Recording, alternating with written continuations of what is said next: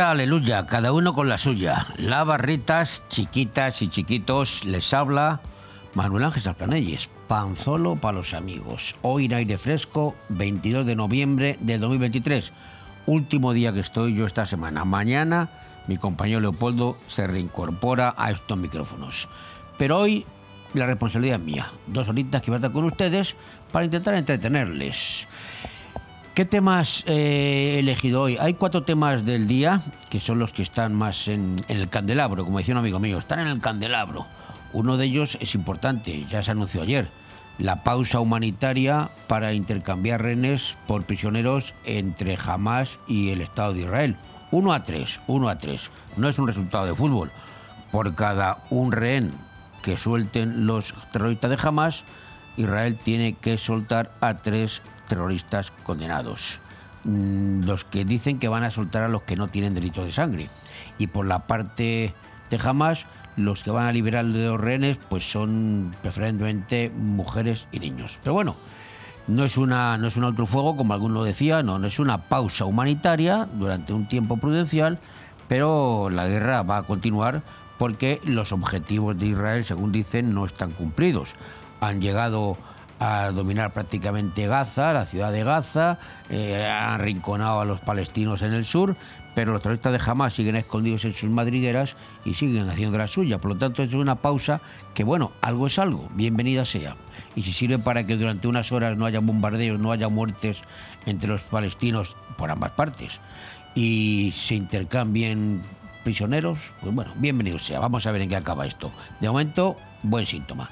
Otra noticia importante para nosotros es que hoy, a estas horas quizás sí, en la Eurocámara se está debatiendo, Bruselas, la ley de amnistía que, según dicen los que han denunciado, el Partido Popular sobre todo, pues pone en riesgo el Estado de Derecho en España.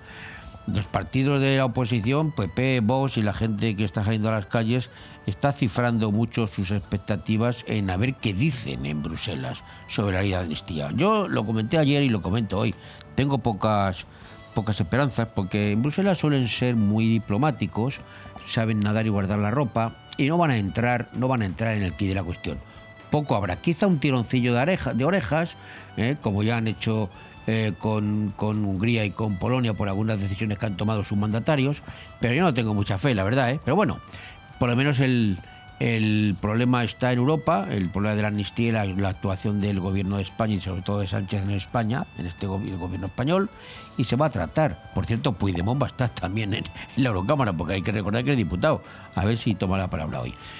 La tercera noticia es que el posible pistolero que atentó hace unos días contra Vidal Cuadras en el barrio Salamanca de Madrid, pues puede ser un tunecino, parece que está identificado. Ayer se detuvieron a tres personas en Málaga y en Granada que dicen que pueden estar eh, implicados, pero según algunos pueden estar o no pueden estar. Uno de los detenidos eh, era el dueño de la moto que se utilizó para el atentado que luego fue encontrada calcinada en el barrio de Leganés, en Madrid. Esa moto fue robada. Algunos medios de comunicación dicen que que esto no tiene, no tiene, no se sustenta porque el chico denunció la moto y que el chico es normal. El chico es un chico tatuado, le gusta el reggaetón y le gusta el rap y le gustan también los perros pitbull, estos que son de guerra, estos perros peligrosos. Pero es un chico normal y que dicen que no tiene nada que ver. Eso dicen algunos, ¿eh? Continúan diciendo que se han precipitado, que se han precipitado al detenerlos porque eso puede poner alerta a otros políticos implicados. No, si uno dice que sí, otros dicen que no. Hombre, yo, yo confío mucho en la policía y que si los ha investigado y los tiene identificado de alguna manera, pues los ha detenido por algo será. Porque uno de los coches que, que aparecieron en Andalucía eh, estuvieron en la zona de en la zona de, del atentado durante unos días. Parece que ser que vigilando los pasos de, de Vidal Cuadras. Vamos a ver en qué queda esto. De todas maneras, la mayoría continúa por la vía iraní, porque lo primero que dijo el, el, el fundador de Vox y, y, presidente del Partido Popular de Cataluña, que fue, también fue eurodiputado, lo primero que dijo es que él apuntaba a que eran del gobierno iraní los que habían atentado contra él. Esa vía continúa abierta, todo está abierto, pero bueno, ya tenemos noticias por lo menos del tema. Eh, otra noticia, ya la última de hoy, la cuarta, es lo de las protestas en las inmediaciones de la sede del PSOE, en la calle Ferraz, la protestan que no, que no cesan. Las protestas ya, ya han dejado un balance de 70 detenidos acusados por la policía por delitos de desórdenes públicos, desobediencia, atentado contra la gente de autoridad, desde el 3 de noviembre hasta ayer, que es la repulsa que están teniendo los ciudadanos en Madrid, sobre todo por, los pactos de investidura con el gobierno, del gobierno Sánchez y la, y amnistía. Estos son fuentes, fuentes del Ministerio del Interior, dicen que se han contabilizado ya, llevan un 76, 76 detenidos en las sucesivas jornadas y de los que ellos, de los detenidos, 47 han pasado de posición judicial y 29 han quedado en libertad. Este es el parte de guerra, podríamos decir, de las manifestaciones que están teniendo lugar en la sede del PSOE. 18 noches de protestas ya llevan, 18. Aire fresco en BOM Radio Benidorm. Todos los martes, miércoles y jueves de 12 a 2 de la tarde, Aire Fresco, el magazín de actualidad más completo de la comarca, con entrevistas, noticias, opinión y entretenimiento en un aire fresco más renovado, más personal y más cercano de la mano de Leopoldo Bernabeu. Recuerda, todos los martes, miércoles y jueves, desde las 12 del mediodía hasta las 2. También podrás escuchar Aire Fresco por las tardes en redifusión y los fines de semana un resumen con lo mejor del programa. BOM Radio Benidorm. Seguimos creciendo.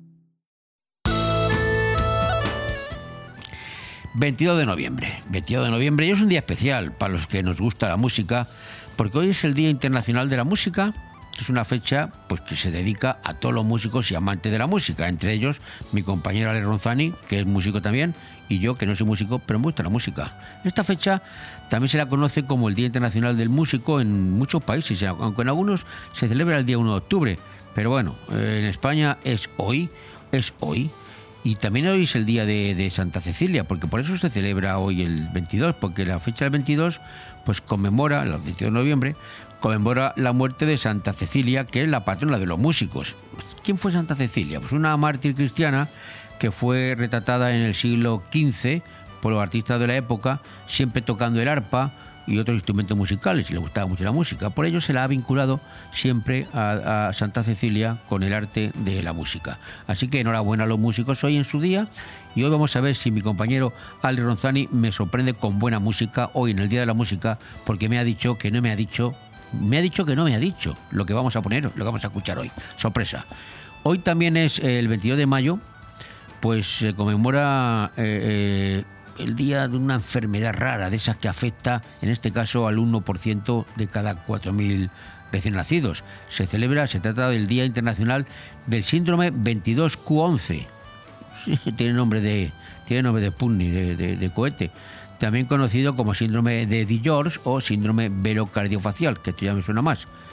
Se celebra hoy, 22 de noviembre. Este síndrome fue descubierto y descrito en el año 1968 por un pediatra y endocrinólogo estadounidense de nombre Angelo Di George. ¿Y, qué es el síndrome este 2211, 22Q11? Pues es una alteración genética producida por la pérdida de un fragmento o región específica del cromosoma 22, el 22Q11, que genera problemas relacionados con el desarrollo embrionario. La región cromosómica 22Q11 contiene más de 50 genes, algunos de los cuales controlan determinados aspectos del desarrollo embrionario. Esta enfermedad como decimos, es poco frecuente, uno de cuatro que tienen. El desconocimiento de las causas que la originan pues dificulta mucho el diagnóstico y su curación, así como los posibles tratamientos y terapias especializados. Esto produce anomalías cardíacas congénitas, hendidura o insuficiencia de la función del paladar, trastornos de comportamiento, déficit de atención, ansiedad, trastornos de oposición desafiante, trastorno obsesivo compulsivo, aparición también de trastornos psiquiátricos en la edad adulta, siendo frecuentemente la esquizofrenia. O sea que no estamos hablando de una broma. Esto entre otras, entre otras patologías. Y vamos con, con las efemérides de hoy, porque hoy han ocurrido cosas. Curiosamente, relacionadas con la música también, porque hoy hace 122 años, en 1901, que nació aquí al ladito, en la localidad de Sagunto, en Castellón, eh, en España, claro, el compositor español de música clásica Joaquín Rodrigo, el conocidísimo por su concierto de Aranjuez para guitarra y orquesta. ¿Quién no ha escuchado el concierto de Aranjuez? Además, ese es lo primero que empiezan a tocar los que se inician en, en el instrumento de la guitarra. Precioso el concierto de Aranjuez. Y hace 60 años, ya muy cerquita de aquí, en el 1963, pues ¿quién no recuerda el magnicidio, aún por aclarar, porque no está claro, que fue cuando murió asesinado en Dallas, en Estados Unidos, John Fitzgerald Kennedy, que fue el 35, número 35 hacía de los presidentes de Estados Unidos. Ya saben, Oswald, luego ha habido, ha, habido películas sobre esto, lo hemos visto 20.000 veces, y, pero no, sigue sin aclarar, no está claro. Yo me acuerdo perfectamente de esto, porque yo ya vivía, ¿eh? ya tengo mis años. Además, yo me acuerdo que mi padre trabajaba, trabajaba también en los medios de comunicación y una mañana apareció en casa pues con, una, con un periódico que en portada se veía la cara del presidente Kennedy y decía, bueno, eso lo tengo, lo tengo grabado en mi mente, en mi imaginario de la infancia. Kennedy asesinado. Eso fue dos palabras, Kennedy asesinado, y una gran foto del presidente Kennedy. Hace 60 años y me acuerdo que, como si fuera ayer, estoy viendo perfectamente la portada del periódico. Hoy es el aniversario, 60 años, del asesinato de John Fitzgerald Kennedy. Y hace 48, en 1975, otro hecho curioso, porque ante las Cortes Españolas fue proclamado rey de España Juan Carlos I, ahora llamado el emérito, dos días después de haber muerto el dictador Francisco Franco, que como saben ustedes murió el día 20. Se inició tal día como hoy, hace 48 años, con la entronización de Carlos, de Juan Carlos I, pues inició un periodo de transición en la democracia llegamos a la democracia consolidada y últimamente, tal y como están las cosas, yo me atrevo a decir que la democracia está un poco debilitada por el sanchismo, pero en fin, esta es su opinión personal. Lo último que les cuento, hace 46 años, en 1977, se inauguró el servicio de línea supersónica regular entre París y Nueva York, con el avión aquel fantástico Concorde, un avión de fabricación anglo-francesa que fue capaz de lograr velocidades superiores a las del sonido despegaba del aeropuerto parisino de Rossi a las 11 y 11 con unos 140 pasajeros a bordo en el primer vuelo comercial y llegó a Nueva York tres horas y media y ocho minutos exactos después de haber cruzado el charco a una velocidad de crucero de 2,2 Mach. Fue retirado de la circulación este fantástico avión. ¿Por qué? Pues porque solamente sufrió un accidente, un grave accidente que ocurrió el 25 de julio del 2000 ¿eh? pero eh, aparte del accidente, pues bueno, hay otros factores que, quitaron de circulación este avión porque, porque era poco rentable, la verdad. Era poco rentable porque era caro, era caro de viajar, consumía mucho. Y así que su retiro definitivo pues fue el 26 de noviembre de 2003. Yo creo que más que por el accidente, que fue en el 2000, tres años después vieron que sí, era muy rápido, era muy cómodo, tres horas y media, pum pum, se presentaba de París a Nueva York pero solamente viajaban los ricos, no era rentable. Y lo que no es rentable, pues se eliminó. Ahora, a mí me encanta, el, me encantaba, me gustaba, un pájaro con el pico así. Era un avión que, a mí que me atraen los aviones, a mí me gustan los aviones. Y este avión en concreto me fascinaba cuando yo era niño.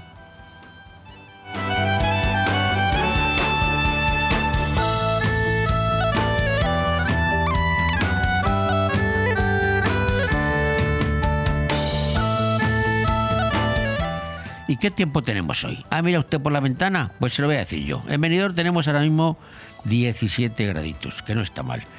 Hoy vamos a llegar a 18, estamos ya casi en la máxima y, bueno, llegaremos a 14 de mínima. Sol sol. Hasta las 14 horas sol, va a haber prácticamente todo el día sol. Y mañana, mañana, pues mañana lo mismo, un poquito más baja la máxima, estaremos a 17 en Benidorm y prácticamente así en la comarca, y la mínima también un poquito más baja, 12, con lo que mañana hará un poquito más de frío, pero seguiremos con este sol espléndido, lo mismo que, eh, que, que, hasta el sábado. El sábado también, luego ya el domingo puede llover. El domingo, el fin de semana, la temperatura baja más todavía porque la máxima será de 16 y, la mínima de 13 y hay posibilidad de lluvia, hay posibilidad de lluvia el domingo, sobre todo a partir de las 20 horas con más posibilidad. Y luego ya el lunes, martes, pues nubes y claros, se revuelve un poquito el tema, pero la temperatura seguirá baja, ¿eh? Porque fíjese, el sábado que viene estaremos en 15 grados y el domingo que viene, no este, el siguiente, vamos a llegar a 12 y 9 de mínima. Mm, va a hacer frío y el lunes también. O sea que la temperatura va a bajar, va, se va a mantener bajita, no pasaremos de 19, la mínima será de 9 en algunos momentos del día, sobre todo de la noche, y, nubes y claros. De lluvia, poca. Bon Radio. Nos gusta que te guste. Vuelve la campaña Bono Consumo Finestrat para ayudarte con la vuelta al cole y las compras de Navidad. Del 1 de septiembre al 15 de diciembre, adquiere tus bonos de 10, 20 y 50 euros y paga la mitad. Los podrás gastar en establecimientos comerciales de hostelería y restauración de Finestrat adheridos a la campaña. Organiza Ayuntamiento de Finestrat con el apoyo de Diputación de Alicante. Vuelve el bono consumo a Finestrat. Porque en Finestrat lo tienes todo. Cuando necesitas llevar tu coche al taller, siempre te surgen dudas, pero eso es porque no conoces los talleres multimarca Eurorepar Pérez Pascual. Chapa, pintura, mecánica, profesionales con más de 50 años de experiencia. Somos referente en Benidorm y la Marina Baixa. Además, si reparas tu vehículo con nosotros, podrás disfrutar de un vehículo de cortesía sin coste. Pérez Pascual Eurorepar, tu taller de confianza. Visítanos en Avenida Alfonso Puchades número 25, Benidorm. En Hidracua trabajamos cada día para ofrecerte una atención personalizada. Realiza tus gestiones sin desplazamientos ni esperas. Es tan fácil y rápido como entrar en el área de clientes de nuestra web www.hidracua.es. Tan solo necesitas tener a mano tu factura del agua y un par de minutos para registrarte. Desde ese momento tendrás tu contrato de agua disponible en tu móvil u ordenador. Conoce tu consumo de agua, accede a tus facturas o solicita la factura digital para recibirla de forma inmediata en tu móvil. Hidracua, tu agua de cada día. La tradición es un arte y en Mesón el Segoviano somos artesanos. Artesanos de la buena cocina. Prueba nuestro cochinillo segoviano, el cordero al horno, el chuletón de buey, bacalao a la vizcaína y muchos más platos que harán que repitas. Además, estamos preparados para cualquier reunión, evento o grupo. Descubre nuestros menús especiales. También tenemos un fantástico menú diario para que comas como en casa. Mesón el Segoviano. Artesanía en la cocina. En calle Ibiza 10, Benidorm. Llévate los juguetes de la tele a precios increíbles y alucina con nuestras ofertas. Estas navidades disfruta de nuestra zona outlet dentro de la nueva tienda Juguetilandia Finestrat, con más de 500 metros cuadrados. Has escuchado bien, zona outlet con descuentos directos de hasta el 80% y precios de fábrica. Te esperamos en la nueva tienda de Juguetilandia Finestrat, en calle Rafael Alberti, antiguo Bricorama. Y también estamos en juguetilandia.com. Juguetilandia, el lugar donde hay más juguetes. Aire Fresco, programa patrocinado por Hotel Meliá Benidorm, Fomento de Construcciones y Contratas, Exterior Plus y Actúa, Servicios y Medio Ambiente.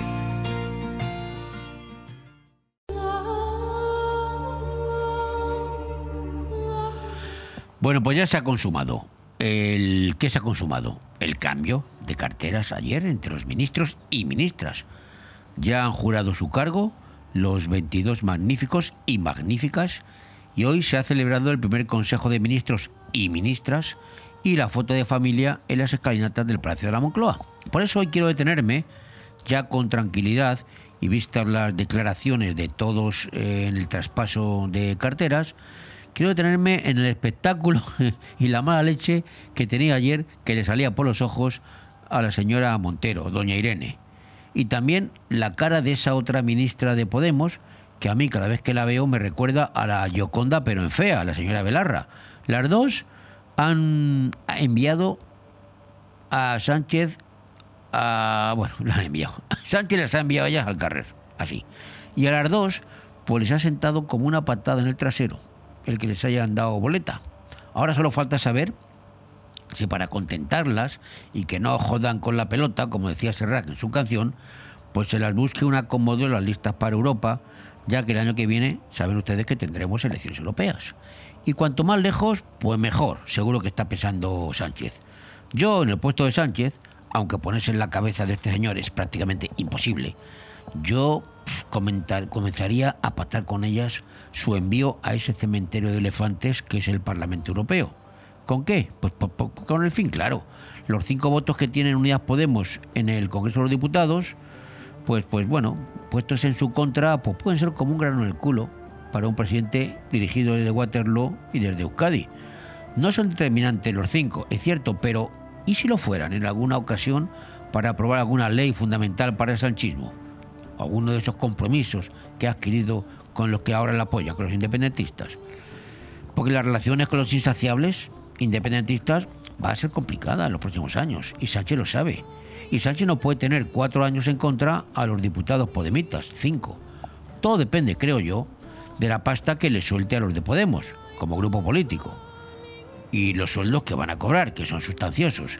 Y si llegan a un acuerdo para enviar, como digo, a las dos ministras podemitas, a Pili y Mili, a Bruselas el año que viene.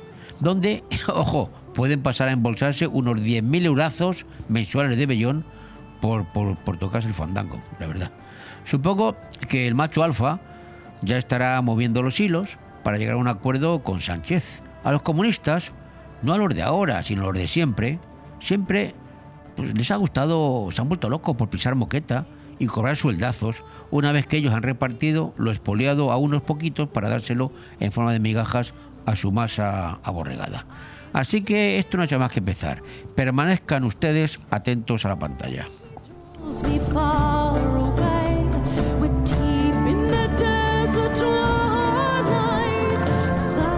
Radio.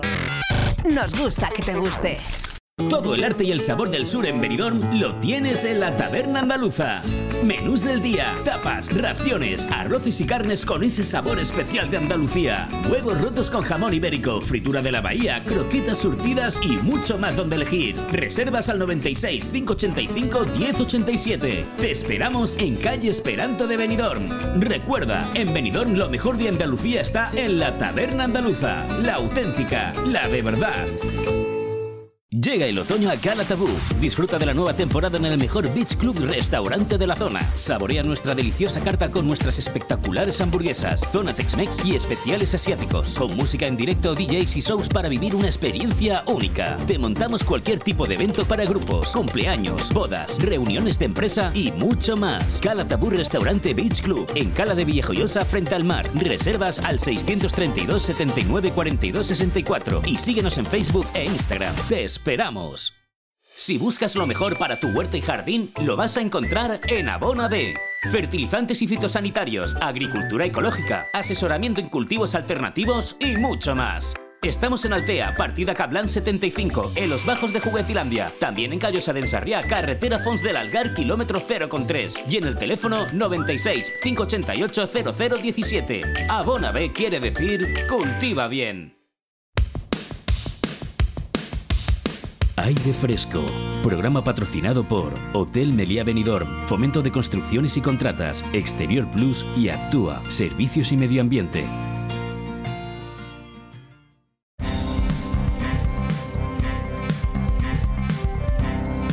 Vamos con los titulares de las noticias que están ocurriendo, han ocurrido y van a ocurrir. Y lógicamente empezamos con lo que hemos comentado antes, que Israel y Hamas han llegado a un acuerdo de unas pausas humanitarias que incluirán la liberación de rehenes a cambio de presos en esas pausas. Borrell defiende que es momento de construir la paz en Oriente Próximo e impulsar dos estados. Por su parte, el presidente norteamericano Biden celebra el acuerdo y dice que es un testimonio de la diplomacia incansable. Pero tras las pausas puntuales, la guerra continúa. Israel publica una lista de 300 reos palestinos que podrían ser encarcelados. Y como digo que la guerra continúa, pues a las 11.53 de hoy, hace nada, Israel ha atacado posiciones e infraestructura militar de Hezbollah en el sur del Líbano. Esto es cierto que es contra Hezbollah, en el sur del Líbano, que es el norte de Israel, no con Hamas, que está en la franja de Gaza. Aclaremos. El gobierno quiere que el reconocimiento de Palestina se haga con otros socios y que no sea un mero gesto declarativo. Vamos con los independentistas. El juez del tsunami pide a Suiza que localice a Marta Rovira e informe sobre sus movimientos bancarios. ¡Uh! También pide eh, al Supremo que investigue a Puigdemont y Rovira por terrorismo. Terrorismo. González Pons dice que el Partido Popular no pedirá a la Unión Europea sanciones a España por la amnistía. Dice, si las hay, será culpa del gobierno.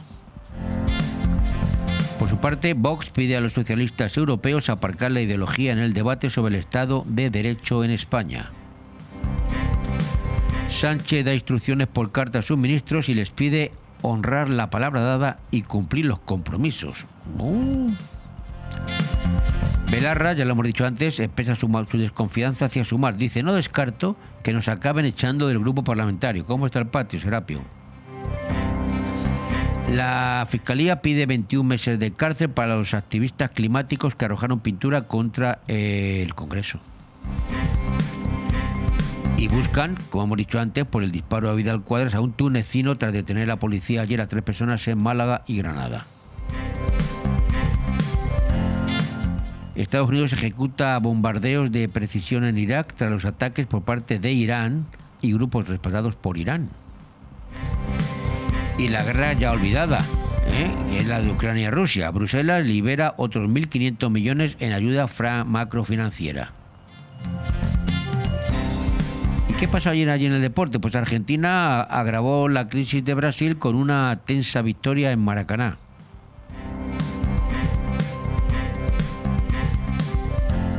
Vámonos a la comunidad valenciana, aquí más cerquita, a ver qué es lo que está pasando por aquí.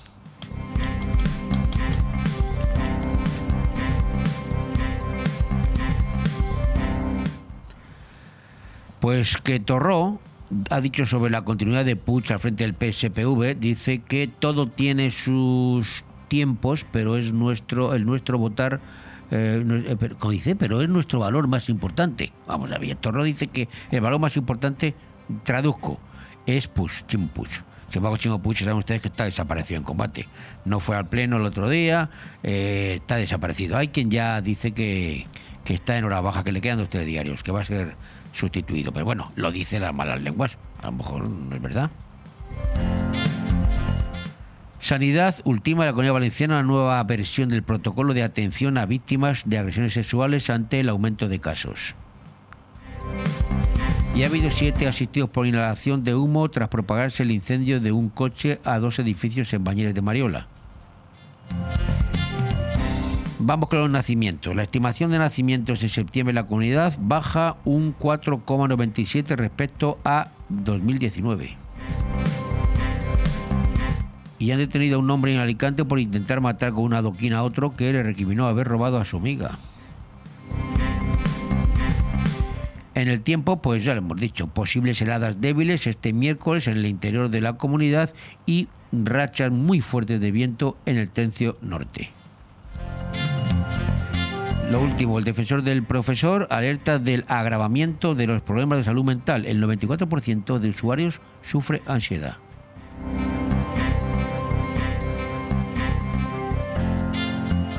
Bon Radio. Nos gusta que te guste. Este viernes 24 de noviembre vuelve la Navidad a Benidorm con el encendido de luces en el Hotel Meliá. No te pierdas el programa en directo de Bomb Radio Benidorm de 12 a 2 de la tarde con Leopoldo Bernabeu, su equipo y un buen elenco de invitados. Recuerda, te esperamos este viernes 24 de noviembre desde el Hotel Meliá Benidorm. ¿Te mueve la pasión por el baile? ¿Sabes que hay algo dentro de ti que hace mover tus pies con la música? En Estudio de Danza Paqui Mora podemos ayudarte. Baile clásico, flamenco, sevillanas, pilates, contemporáneo, mantenimiento, baile en línea y baile español. Elige tu manera de expresarte en Estudio de Danza Paqui Mora. Llama y reserva ya tu plaza al 658-383561. Estamos en calle Santa Cristina, número 2 de Benidorm. Estudio de Danza Paqui Mora. 3, 2, 1, empezamos. ¿Te gusta llegar a tiempo a tu destino? ¿Volver a casa tan cómodo y seguro como si fueras tú mismo el que conduces? Radio Taxi Benidorm. El mejor servicio a tu entera disposición. Descárgate nuestra aplicación Pide Taxi para el móvil y solicita un taxi de la manera más fácil. Visita nuestra web radiotaxibenidorm.com. Radio Taxi Benidorm 96 586 26 26. Nirvana Asesores es una asesoría especializada en subvenciones que harán crecer tu negocio. En Nirvana Asesores no solo te ayudamos a realizar tus obligaciones fiscales, también te ayudamos a crear, a formarte e informarte de todos los cambios legislativos. Infórmate en el 629-556-020, en calle Limones 8, en el Centro de Negocios Benidorm, o en nirvanaasesores.es. Aire Fresco, programa patrocinado por Hotel Meliá Benidorm, Fomento de Construcciones y Contratas, Exterior Plus y Actúa, Servicios y Medio Ambiente.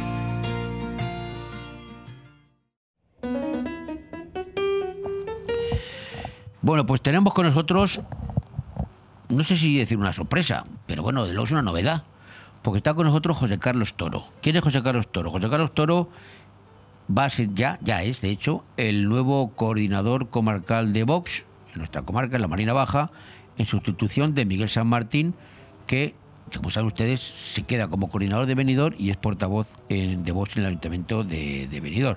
Además, José Carlos Toro, eh, eh, de Polop, fue cabeza de lista por Vox en Polop y se quedó a un voto, a un voto de ser concejal. ¿Es verdad? Buenos días. Bienvenido, José Carlos. Muchas gracias, Manuel. Buenos días.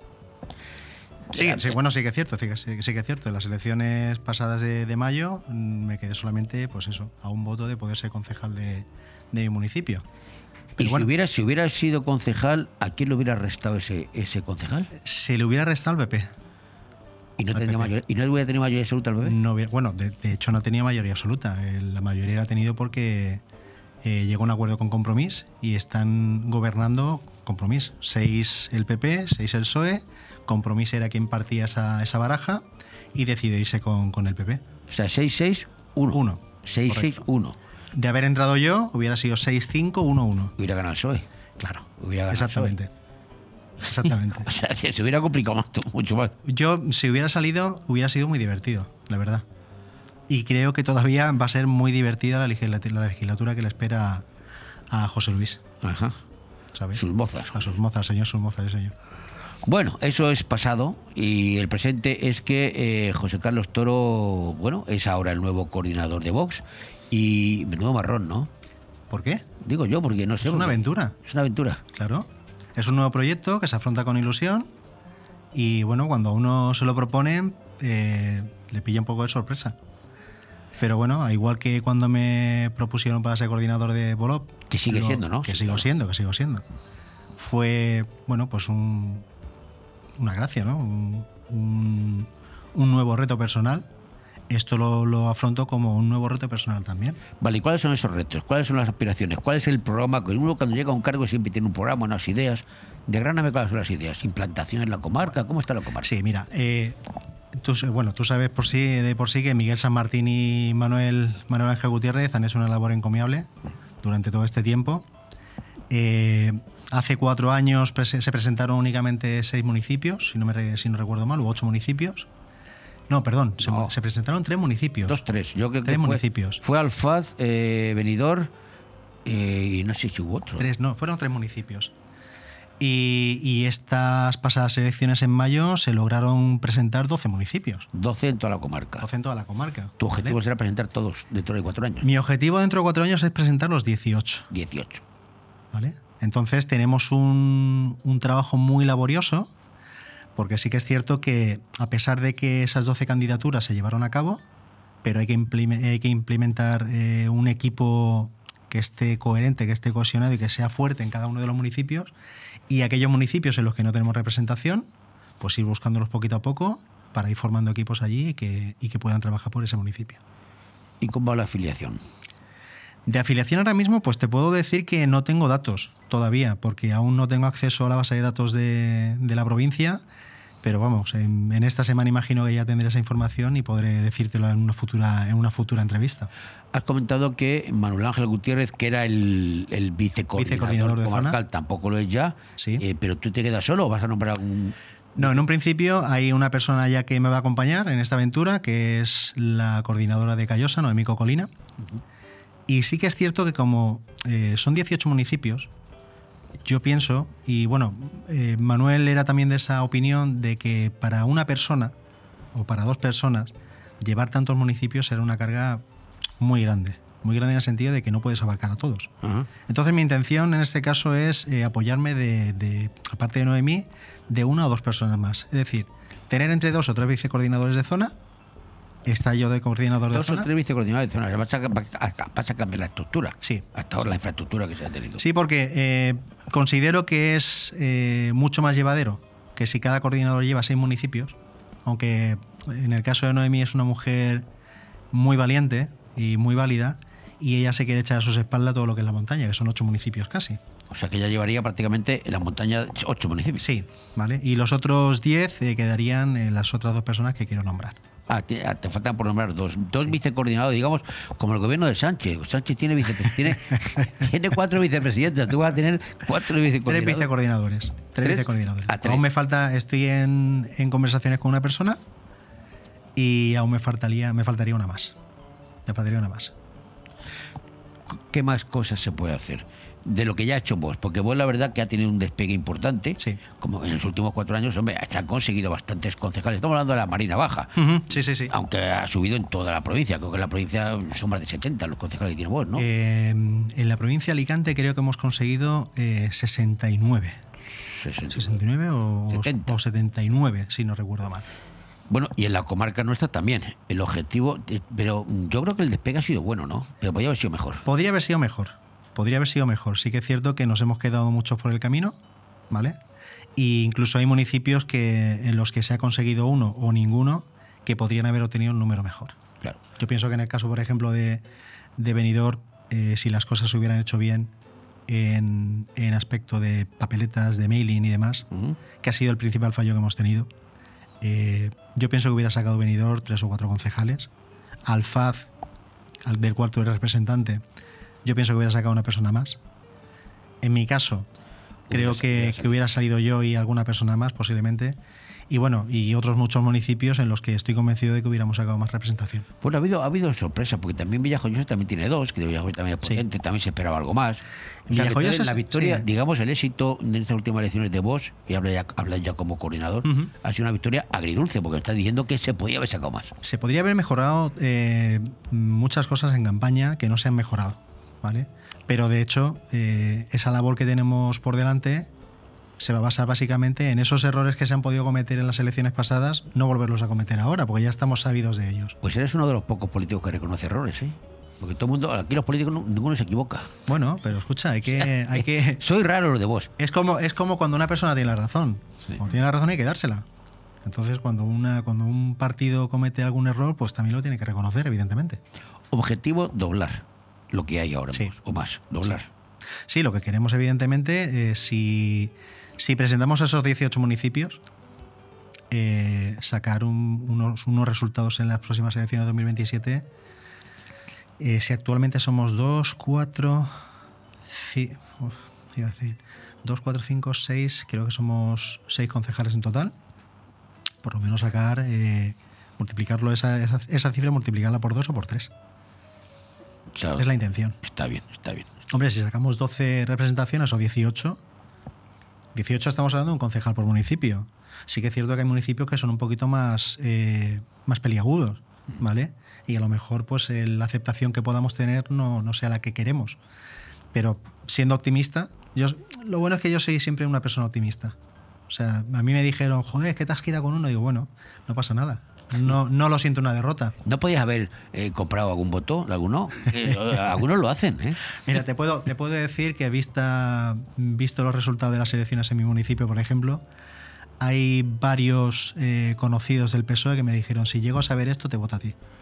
Hombre, claro, a toro, a toro- a toro- a toro pasado, pasado. pasado cualquiera. ¿no? Vale, pero sí, bueno, eh, sí que es cierto eso, que, que en este caso lo que, lo que tenemos que hacer es intentar que esa representación que tenemos actualmente se vea más reforzada de cara a las próximas elecciones y por eso pues eh, tenemos que, hacer todo lo posible para que todos los municipios tengan un buen equipo, una buena formación, que todos puedan hacer eventos, que todos se den, a conocer los ideales de- del partido y que haga ver a la gente que no nos comemos a nadie. Ya, eso sí. Que es lo principal. Vamos a conocer a José Carlos Toro, porque claro, José Carlos Toro no ha aparecido de repente, no es un paracaidista, no acaba de llegar. Tú eres una persona conocida, consolidada, profesional. ¿Quién eres? Pues mira, yo realmente mm, natural de, de la provincia de Alicante no soy. Yo soy natural de, de un pueblo de Sevilla, de Morón de la Frontera. Lo que sucede es que con seis años me vine a vivir a Benidorm. Y básicamente toda mi vida ha sido aquí, en Benidorm. Y en el año 2003 me fui a Polop a vivir. Y desde entonces resido ahí, en Polop. ¿Casado? ¿Tienes hijos? Estoy casado, felizmente, tengo dos hijos. ¿Y a qué, te dedica- a qué dedicas el tiempo libre? O sea, vos. Pero el tiempo que no tienes libre, ¿a qué lo dedicas? Bueno, pues soy comercial. Llevo desde el año 2000 dedicándome al mundo comercial y ha sido muy extensa mi, mi trayectoria. ¿vale? Y actualmente trabajo en una empresa de productos de, de limpieza y de químicos. ¿Que servís a hoteles? y A... Seguimos a restauración, hoteles y demás, sí. ¿Y ya te conocen como el de de Polos o no? Hay algunos que El- sí, el otros Debord que de- no. Ahí va el de de Polo. Además, eres grande, te ve venir. Hay algunos que sí, otros que no. Hay algunos que sí, otros que no. Pero no, normalmente eh, sí que es cierto que muchos de mis clientes saben, saben de qué partido soy, pero no, no lo relacionamos, no lo relacionamos no, mucho con el trabajo, se separa Pero lo, que sí es cierto es que yo, eh, una crítica que se hace es que eh, vos comunica muy mal y no se dan a conocer mucha gente. Hay gente que ha votado a vos mucho por la marca Mm. cuando hay, hay gente muy válida. Sí, es cierto. Y por Uno de eso los fallos sea ese. Y por eso una de las de mis intenciones en este caso y del equipo del que me quiero rodear es el intentar hacer eh, eventos en todos los municipios. Eventos en el sentido de quedadas con afiliados, eh, alguna picaeta, alguna comida o algún café, ¿vale? Sobre todo para que todos los afiliados o los vecinos del municipio al que se vaya a hacer ese evento, que nosotros mismos seamos los que le digamos, mira, pues hemos hecho esto, esto, esto, esto, esto y esto y esto. Porque hay muchos, hay muchos vecinos que a pesar de que se, lo que se haga en el municipio, lo que entre por registro o lo que se haga por nota de prensa en redes sociales y demás, no todo el mundo le llega esa, esa información. Entonces sí que veo importante que lo que haga el coordinador en cada municipio, que por lo menos una vez al mes o una vez cada dos meses, me da igual, pero que haga una reunión con sus vecinos y que le dé a conocer lo que está haciendo por el pueblo. Que no se quede en agua de borrajas.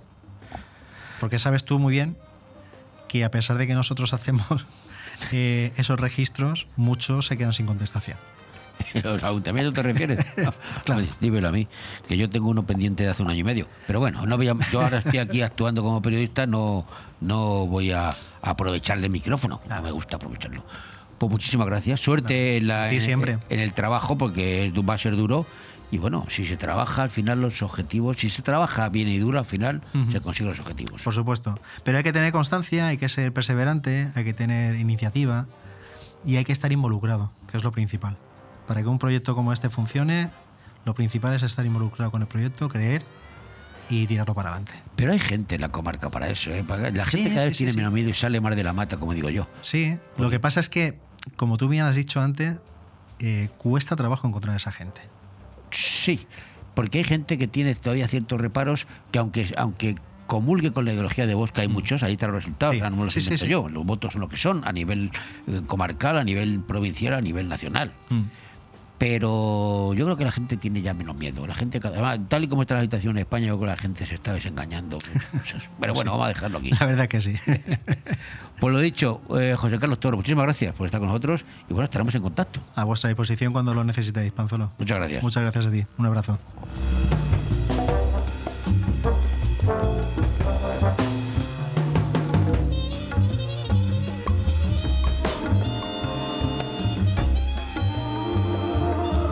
Bon Radio. Nos gusta que te guste.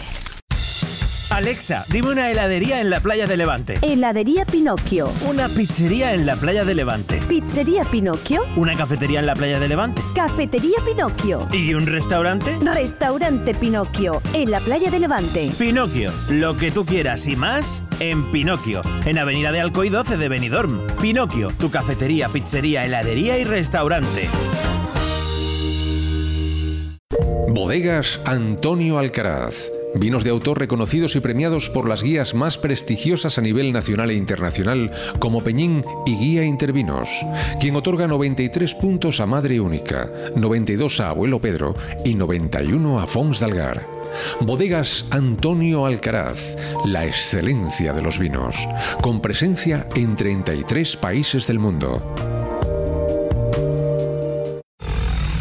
Gracias a los fondos europeos, Benidorm se transforma en una ciudad más verde, más accesible y más integradora. Renovamos calles y plazas, creamos pulmones verdes como el Moralet y construimos nuevos espacios para la atención social y el ocio. Estrategia de Desarrollo Urbano Sostenible e Integrador EDUSI de Benidorm. Una manera de hacer Europa. Proyecto cofinanciado por el Fondo Europeo de Desarrollo Regional.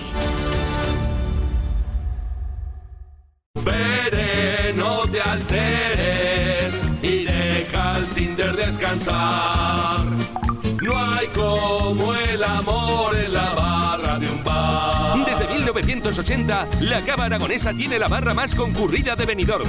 Siempre llena de alegría, pinchos y la mejor compañía. La de nuestros clientes y amigos. La barra de un bar. Tu match está en la Cava Aragonesa, una institución en Benidorm.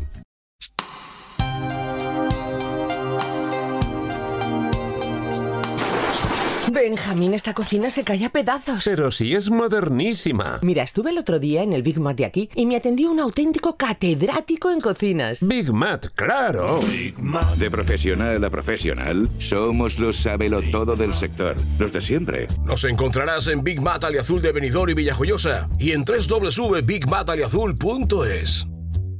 Si quieres que tu hogar o tu negocio tengan una identidad propia, en Decoración Domifusta diseñamos y montamos el ambiente único y personalizado que necesitas. Con más de 15 años de experiencia como fabricantes de mobiliario y decoración a medida, en Domifusta creamos el entorno ideal que hará de tu vivienda o local un lugar mágico y exclusivo. Decoración Domifusta. Para cualquier consulta e información, contacta con nosotros en el correo ventas.3 Si lo que buscas es creatividad y funcionalidad en tu entorno, empieza a diseñar en Domifusta. En noviembre sigue el ofertón. En Carnicería Alfonso Lara, ahora sí que sí. Últimos días para llevarte una paletilla ibérica con su funda de regalo por 49,90 euros. El regalo perfecto para esta Navidad. Date prisa y haz tu reserva al 966 44 53 34, porque quedan pocas unidades. Carnicería Alfonso Lara, calle Garita 10. En Benidorm. Bon Radio. Nos gusta que te guste.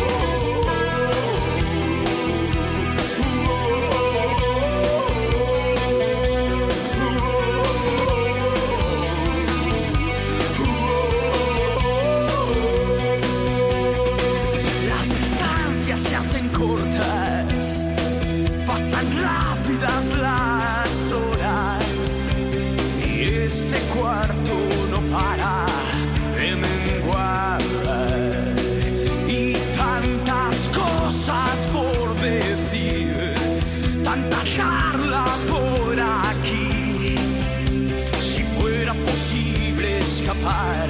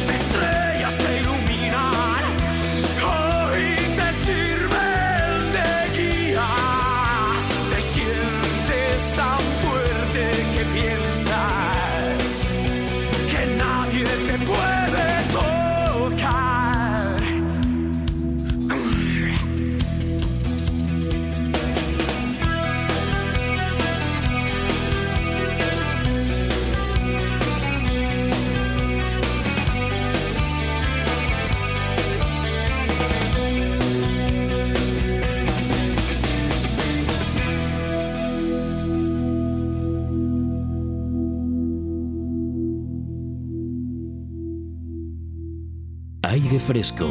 Programa patrocinado por Hotel Meliá Benidorm, Fomento de Construcciones y Contratas, Exterior Plus y Actúa, Servicios y Medio Ambiente.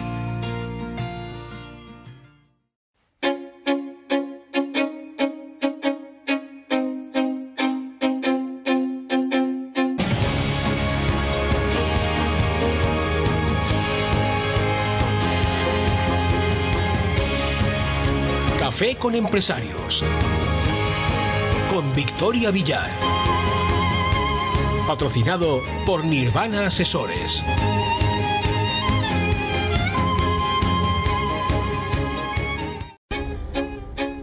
Que efectivamente ya está con nosotros Victoria. Vamos a reactivar tu empresa. Victoria Villar, como siempre, pues nos trae novedades. En esta ocasión, novedades legislativas para reinventar la empresa y muchas novedades. Victoria, bienvenida. Muchas gracias, Manolo. Buenos días. Hoy tenemos muchas novedades legislativas. Antes, mientras estábamos escuchando la música, hemos estado hablando, que joder, qué cantidad de cosas hay, ¿no? Sí. Nuevas, eh, nuevas. ¿eh? Hay muchas cosas nuevas. El gobierno trae muchas cosas. Con el nuevo gobierno. Y parece que se olvidan de que ya hay otras tantas también que los empresarios mm, debemos de cumplir. Y bueno, que voy a recordar. Vamos a ellos. Pues bueno, eh, empezamos por el orden de la novedad legislativa número uno.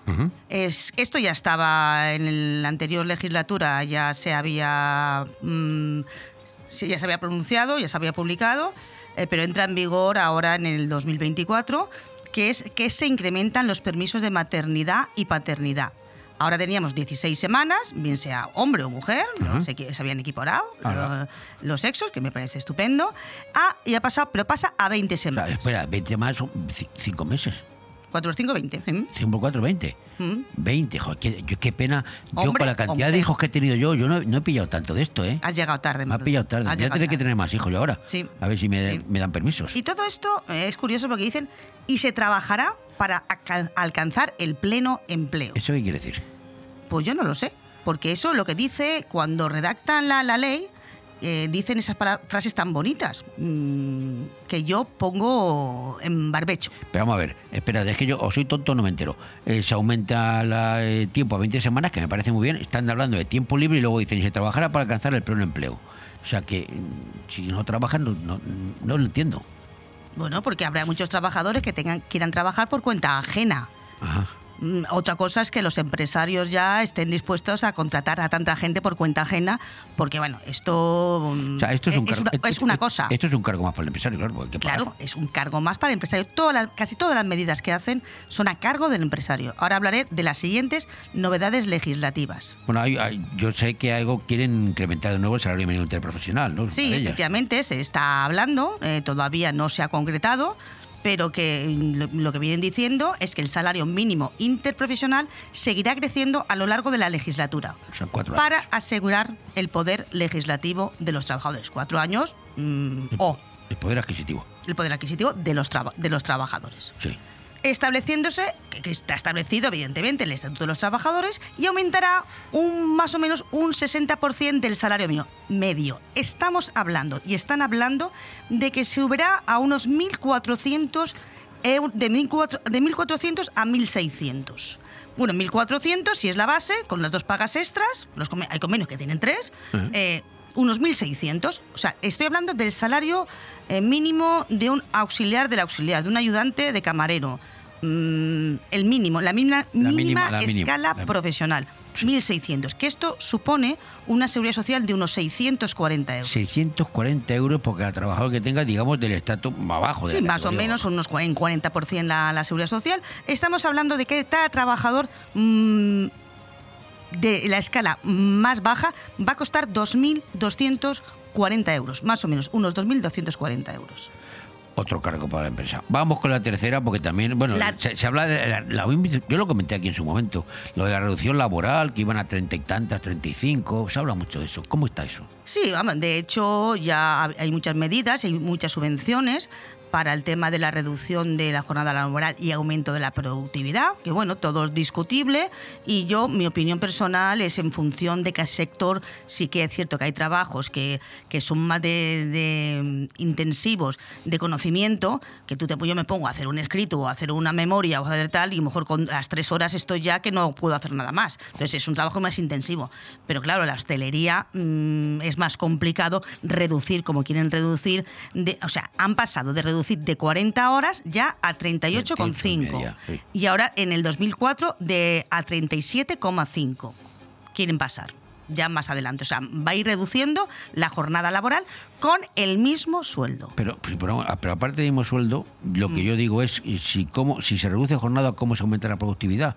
Porque si tiene menos tiempo, menos tiempo de trabajar, la productividad es menor. A ver, eh, eso se entiende porque cuando mm, reduces la jornada laboral te motivas más, Ah. tienes más tiempo libre, eh, puedes dedicarle más tiempo a la familia, entonces cuando estás en el trabajo están- estás más concentrado Ya, en el objetivo. vamos a ver, en, en una, en una hostelería, por ejemplo, si no te va el cliente, te da igual el tiempo que estés. El cliente tiene que entrar, cuando entra hay que atenderlo. O sea, es que hay cosas que son que son que no se pueden controlar. de sentido común. Claro. Por eso yo lo que opino es que para trabajos de conocimiento intensivo sí, pero para con- trabajos de, ser, de prestación de servicios, tipo en la hostelería, pues mm, va a ser más complicado todo esto. To- Todo, esto se pasa al Estatuto de los Trabajadores, como es lógico, y ya queda ahí como ley eh, de consulta.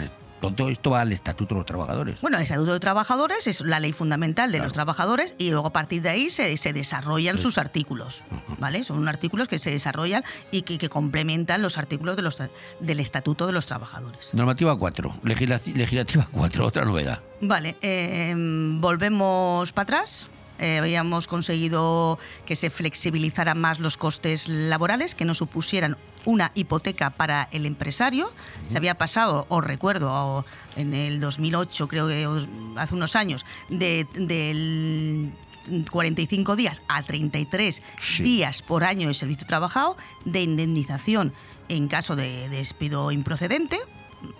Eh, y ahora mismo, pues van a volver otra vez a pasar a 45 días por año de servicio trabajado, por un despido.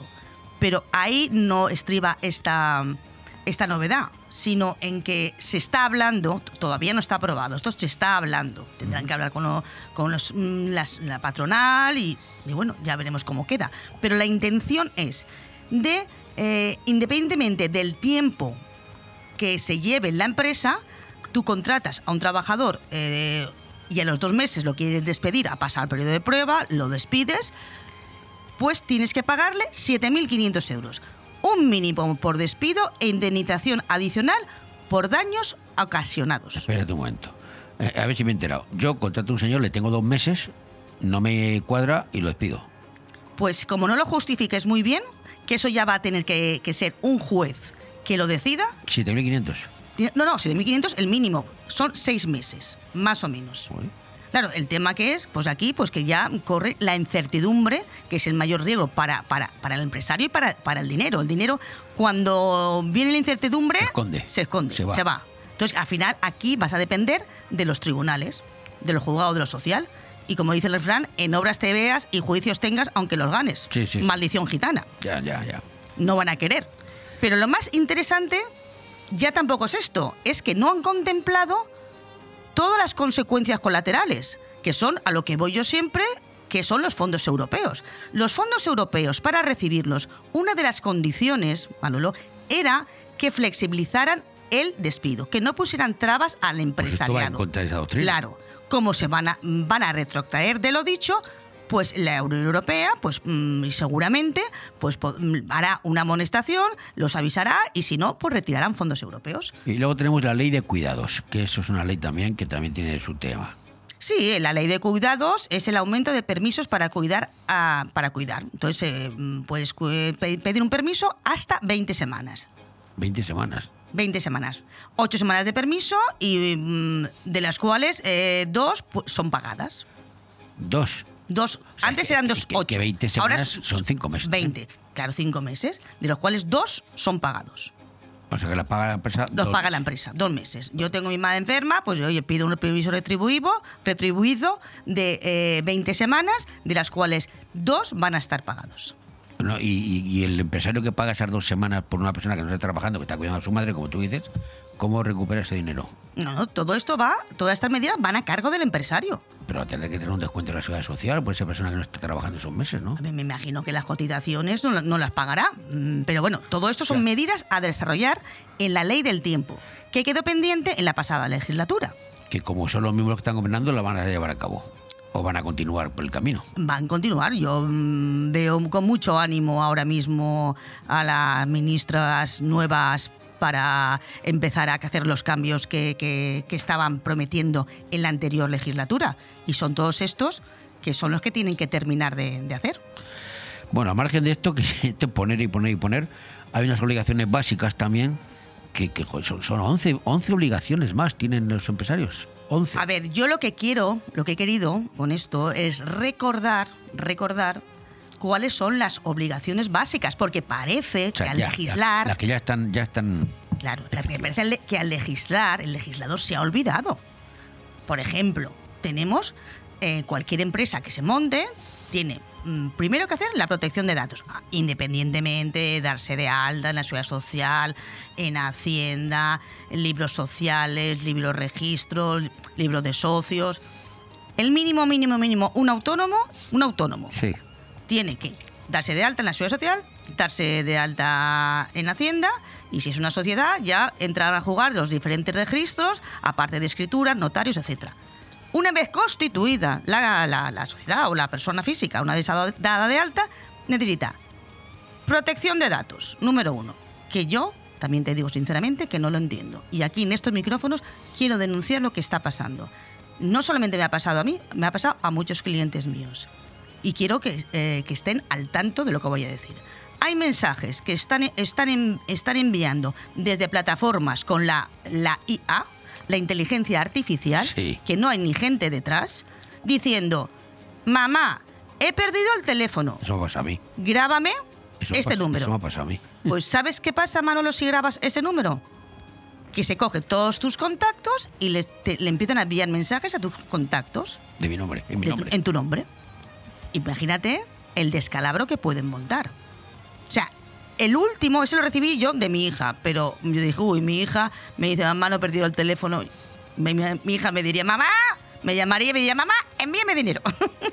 y dije, "Mm, no me huele. Eso, eso, me, eso pasó a mí, tengo uno que me llamó mamá también a mí. Me llamó mamá y yo, y yo les. Lo que yo, como soy así, le seguí el rollo. La verdad es que estuve con él media hora siguiendo el rollo, ¿eh? Ujú. Le seguí el rollo. Y dime dónde te lo mando y no sé qué. Bueno, hasta que al final ya me, ya me- yo me estuve riendo de él, pero en fin. Pero hay gente que pica, hay gente que pica. Sí, sobre todo a mí me da mucha lástima la gente mayor. Nosotros ya estamos ya A mí, más sirve- a mí la verdad es que me sirve de diversión. Yo me divierto con estas cosas. No sé si hago bien o mal, pero yo... Sí, sí. Yo te lo hice, también lo hice con un tema de un coche que también me, me pasó y me querían venir a recoger el coche, me mandaban el dinero, Sí, tenía sí. que mandar un dinero por anticipado para pagar la grúa y yo ya, bueno, Y luego está otro que llaman, otro como se Mm. dice, el, frau- el nigeriano, el fraude- un- tiene un nombre raro, fraude nigeriano, que es uno que te, que te va a mandar dinero, te pide tu cuenta porque ah, tiene una herencia que no puede cobrar. Eh, me, río, era uno que estaba, una señorita más muy guapa, la foto, que en el ejército, no sé dónde, que tenía dinero, que podía sacarlo, que habían encontrado un, una especie de un rollo y que te daba, que te iban a ingresar dinero en la cuenta, que luego tú se lo tenías que devolver, evidentemente, pero que te quedabas con un porcentaje. Y hablaba de cantidades, ¿eh? o sea, cosas alucinantes que. No, pero esa, por ejemplo, a mí me parece que la gente puede caer menos. Pero mira, ayer mismo me enviaron una eh, diciendo. No, no, miento, no me la enviaron a mí. eh, acabo de recordar. Lo, man- lo mandaron por un grupo, yo lo reenvié, que, que ha cambiado la, el tema, la, la- la nueva tarjeta de la Seguridad Social. Ah, sí, sí, sí, Pinche sí, aquí sí. para la nueva tarjeta. Entonces, claro, eso es muy complicado. Pero bueno, que estamos hab- hablando de la, la- de la obligatoriedad de las empresas de la protección de datos. Sí, y luego quién nos protege a nosotros. De ¿Qué- otra- y es que, ¿qué protección de datos hay? Es que es, es un poco irrisorio todo esto. Bueno, el plan de prevención de riesgos laborales, bueno, Eso es obligatorio es obligatorio. En Aparte de la mutua, aparte de tal. en cualquier empresa y en cualquier organismo. Claro, claro, prevenir accidentes de trabajo y enfermedades profesionales. Luego fuera de micrófono te diré por qué te pregunto. Que no lo tienen, ¿no? No, me, lo puedo imaginar. Y bueno, es que hay más que seguro que tampoco van a tener. Pero es que los empresarios... Es que yo he forzado a un sitio a hacerlo porque lo he pedido, pero bueno, Sí, bueno. esto Eh, el calendario laboral, por supuesto, primeros de año, con su registro de jornada. ¿Vale? El acuerdo de trabajo a distancia, o sea, a partir de la pandemia, pues claro, mucha gente se va... eh, trabajo a distancia, entonces pues tienen que haber una serie de protocolos de los acuerdos a distancia en los que tienen que contemplar una serie de características como es el tiempo, las garantías de desconexión, que se va a decir en qué se va a trabajar, bueno, una serie de, de protocolos. El plan de igualdad, o sea, el derecho a desconexión digital, es lo que del trabajo a distancia, que es lo del artículo 5 al 8 de la ley 1021. Sí, para cuando ocupas tu horario no te llame el jefe o te mande un correo a hora intempestiva para desconectar el trabajo. Claro. Eso. Eh, el, plan de, el plan de igualdad, ¿vale? El plan de igualdad. ¿Eso qué es? El plan de igualdad, eh, que tiene que haber una proporcionalidad en las empresas de hombres y mujeres y de igualdad retributiva y tal. Perdona, vamos a ver. Yo no entro en la igualdad distributiva porque yo creo que cada uno debe ganar lo que le corresponde en función de su trabajo de su inteligencia y de su valer. Pero, ¿por qué tiene que haber igualdad? Si yo necesito, no sé, hay trabajos en que las mujeres están más dotadas que los hombres y otros a la inversa. Sí, esto ¿Por qué es- hay que ir a la paridad y a la igualdad? Bueno, aquí hay que garantizar la igualdad, dice la ley, de oportunidades en el acceso al empleo, formación y el desarrollo profesional, así o como otras medidas para prevenir la discriminación y el acoso en el lugar del trabajo. A ver, eh, yo no, yo considero mi opinión personal es que en puestos de, di- de direc- de dirección o directivos sí que la mujer tiene menos facilidades que los hombres por su condición natural porque tiene que dedicarse a la maternidad y bueno y de hecho los consejos de administración de las grandes empresas hay menos mujeres que hombres. Luego eh, el plan de igualdad en pequeñas empresas o hay otro, otro tipo de empresas mm, no, no me parece tan, tan importante que, porque incluso pues, la mía por ejemplo hay más mujeres que hombres. No, no cumplo en el plan de igualdad por, por la discriminación positiva de lo- hacia los hombres no obstante, eh, dicen que es a partir de 50 trabajadores. Pero te voy a decir una cosa, eh, Victoria. Yo, por ejemplo, que yo he sido, fun- he sido funcionario, Sí. eh, en los funcionarios es distinto. Yo he sido funcionario y los funcionarios, una mujer y un hombre ganan lo mismo. Y yo siempre he tenido mujeres jefas. En lo, en lo Mm. funcionariado, ¿eh? O sea, que ahí es que cada caso es cada caso. De hecho, yo lo veo un poco. En a esto me parece complicado. En los convenios colectivos, el salario es igual para la mujer que para el hombre. Mm, yo ahí lo cogería solamente en esos, en esos casos, en consejos de dirección y tal. Dicen que es, bueno, la ley dice que es para mayor- empresas de mayores de 50 trabajadores, pero a mí me ha pasado un caso que lo quiero comentar. O sea, nosotros nos, en mi empresa se planteó presentarse a, la- una, a una subvención que había de reducción de jornada laboral y aumento de la productividad, porque nosotros realmente trabajamos por la mañana y trabajamos menos horas, dijo, perfecto, me encaja la subvención. Claro, en esa subvención uno de los requisitos era el plan de igualdad. ¿Qué pasó? Que como nosotros no somos 50 trabajadores, que somos 6, No pues... te, no, te, no te va. Claro, no, no, tenía que hacerlo. Tenía que ¿Qué pasa? Que como tenía que hacerlo y el plan de igualdad, registrarlo tarda seis meses, no llegaban los plazos. Te fuera. Y lo, y me queda fuera. a veces hay cosas que hacen no- norma y la, y la contranorma, ¿no? Esto de registro de jornada obligatoria, esto es el, el fichaje de toda la vida, ¿no? Que fichar la entrada y salida, ¿se refiere a eso? Eh, la, la fichaje entrada y salida, pero ahora hay unos medios técnicos y también tienes que poner los, los tiempos en que estás. Y lo más importante es que tienes que guardar, imagínate la burocracia, guardar ese registro de jornada obligatoria durante cuatro años. Entonces, cuando tú llegas a una inspección de trabajo, te dice la ley de protección de datos, el plan de prevención de riesgos laborales, pide todo esto. el calendario laboral, las nóminas, el acuerdo de trabajo en distancia, el, el dónde está el protocolo de la desconexión digital, dame la- el registro de jornada obligatoria de los cuatro últimos años. Ya, ya, ya. La auditoría retributiva, que también, pues bueno, eh, auditan para ver si efectivamente eso tiene, que ver con lo anteriormente comentado del plan, del plan de igualdad, la igualdad retributiva entre hombres y Es mujeres lo que hemos dicho antes. el protocolo de acoso sexual por y por razón de sexo en todas las empresas, Tiene que haber un protocolo de esos, un protocolo, aunque sea cuatro. aunque sea cuatro, aunque sean dos. ¿Y son cuatro mujeres? Pues también, porque ahora con toda la, la gama de, de, de, de, ¿cómo le llaman?, de orientaciones sexuales que hay, Ah, pues bueno, claro, que ahora, pues bueno, pues también. Y el protocolo para evitar la discriminación del colectivo LGTBI, también importante, ¿vale? Porque claro, eh, y, yo aña- añadiría más, eh, la factura digital a partir del 2024, que si no lo cumples te pueden poner una sanción del 1% de la, ver, ver, la- facturación. La, la fractura digital. Factura digital. Ahora ya la factura de papel se termina. ah, factura digital. claro. Todas las facturas hay que, hay que subirlas al mes a una plataforma de Hacienda. Que va directamente allí. Que va directamente allí, Te controla, te controla al momento. Sí, Al- co- al- claro, cobran antes. Y eso tiene un costo. Claro, a ver quién lo hace. Mm, ¿Cómo lo hacemos? Tendrás que tener un especialista en eso, ¿no? Porque- Claro, o, o nos lo cargamos las orillas, tendremos que subir los costes y tampoco y, y contratar a más gente. O sea, mm, no sé cómo se va a gestionar. Todos son facilidades para montar una empresa. Todo ahora, ¿eh? facilidades, facilidades. deseando montar una empresa con Sí, todo sí. esto que me estás diciendo. Sí, sí. Y luego, y el, y luego el canal de, de denuncias, claro. Es decir, la ley crea y crece. Tú fíjate, tú le, crea y crece. Yo crea, creo, yo pensaba que era cree y crea. Pero aquí no sé cómo realmente, como tú dices, cómo vamos a crecer, Claro. cómo va la, va la facilidad. Yo la lo único que se me ocurre, porque a ver, quiero también dar eh, buenas noticias, porque es Sí, que porque yo, men- menuda yo soy de buenas noticias, Menuda Manolo. mañana Yo no, no, no. Menuda mañana lleva. Cuéntame no algo. quiero ponerme en plan así como. Porque al final cree y crea. Eh, hay novedades fiscales muy buenas para las cooperativas. ¿Qué novedades hay? Pues que mm, hay una novedad fiscal respecto a la deducción de la cuota íntegra en la renta de los socios cooperativistas. Eh, hasta el 30% de las aportaciones a la cooperativa. Bueno, Y también, bueno, interesante, porque si yo aporto a mi cooperativa un 30%, de, el- luego me, se me reduce un 30% de la base imponible de, de mi renta. Y me, pues, me puede interesar, pues en vez de hacerme un seguro de pensiones o hacerme otra cosa, pues hacer una aportación a, a mi, a mi cooperativa.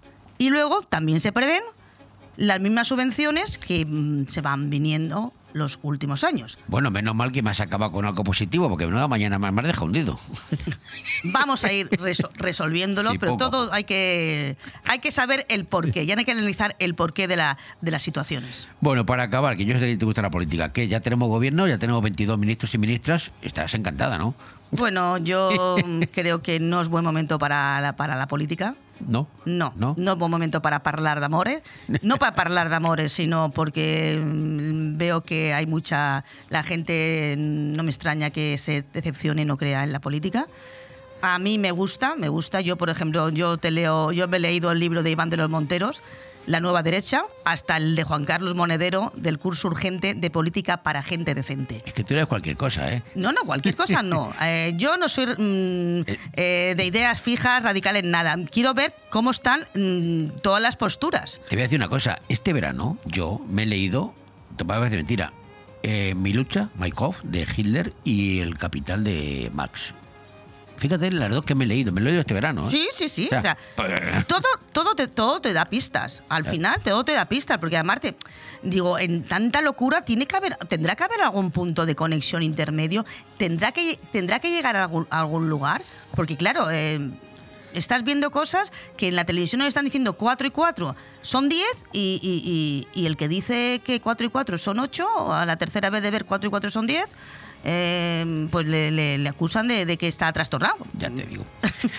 Bueno, pues si alguien que nos está escuchando y le quedan ganas de montar una empresa y no se ha enterado bien, Sí, hombre. di- que te llame, dime dónde tiene que llamarte, porque seguro que alguno, alguno Sí, porque además te voy a dar una, una noticia. Vamos a presentar en el ayuntamiento para la concejalía un plan de que hay de mm, para creación de empresas, para potenciar todo el tema del emprendimiento, concurso de ideas emprendedoras.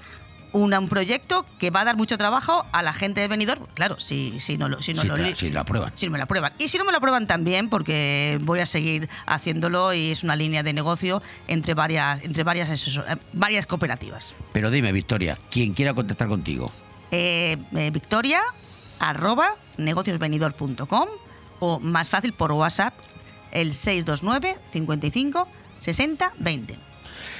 Ahí queda dicho, Victoria. Gracias por todo.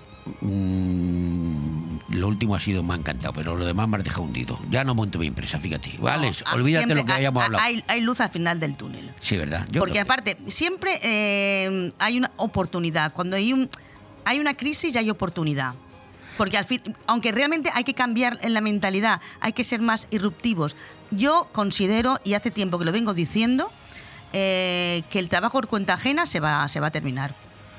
Tú vas por el, por el autónomo y Eh, cooperativas. co- eh, el cooperativismo, eh, los acuerdos de colaboración. O sea, que lo dabas era para grandes empresas multinacionales, que eso sí, hay que hacerlo. Claro, pero grandes empresas multinacionales que no radicarán en España. Se irán a Portugal, que la tenemos aquí al lado, o se irán a Andorra, o se irán, se irán a Gibraltar, porque aquí los impuestos cada día mm, van a apretarnos más.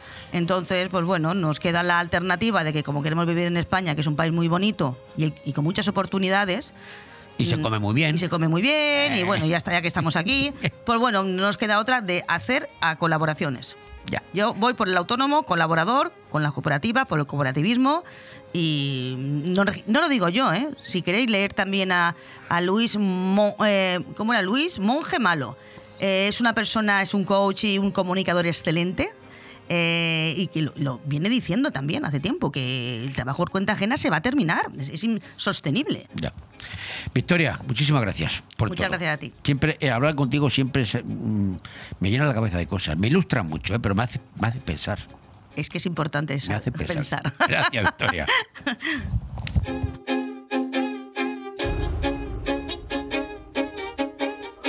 Bon Radio. Nos gusta que te guste.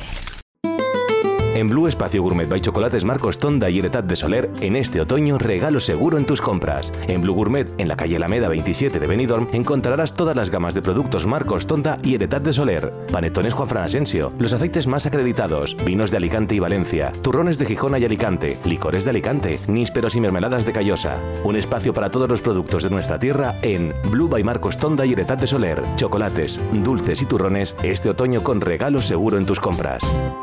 Si no tienes sitio para guardar pertenencias de gran tamaño como bicicletas, motos, muebles y cualquier tipo de enseres, Movipark Marina Baixa te ofrece la solución. Áreas de diferentes medidas y precios que podrás alquilar según sean tus necesidades. Espacios cerrados de forma individual, con videovigilancia y la máxima seguridad en las instalaciones. Acceso 24 horas con código personalizado.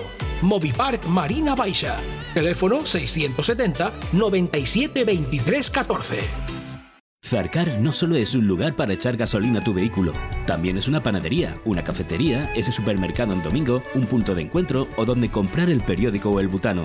Porque cada vez que vengas a Zarcar encontrarás una sonrisa y todo lo que necesitas, incluso la energía para tu vehículo. Zarcar, un referente que siempre estará a tu lado. 30 años a tu servicio. Nuestro combustible eres tú. Visítanos en zarcar.net y en Avenida País Valencia 18 de Finestrat. Bon Radio. Nos gusta que te guste.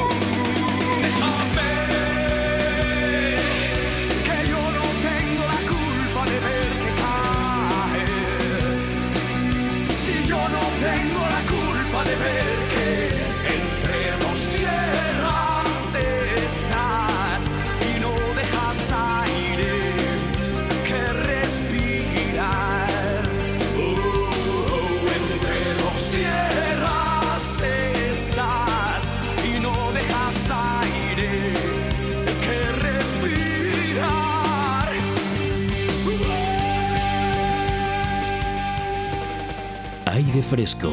Programa patrocinado por Hotel Meliá Benidorm, Fomento de Construcciones y Contratas, Exterior Plus y Actúa, Servicios y Medio Ambiente.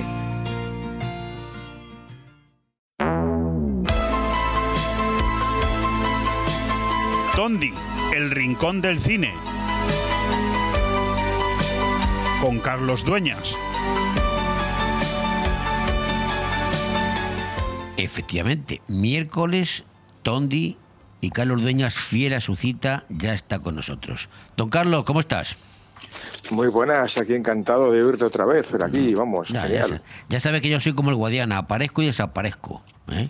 Bueno, no, no, no desaparezcas mucho, oye, y sobre todo eh, afila ba- bastante las tarjetas de crédito, que mañana es Black Friday, ¿eh? Eso sí, va, Luego hablamos de va, va Friday, como digo yo, Black Friday. Pero antes tenemos Tondi a las 00 de esta noche, en rigurosa eh, cadena para toda España.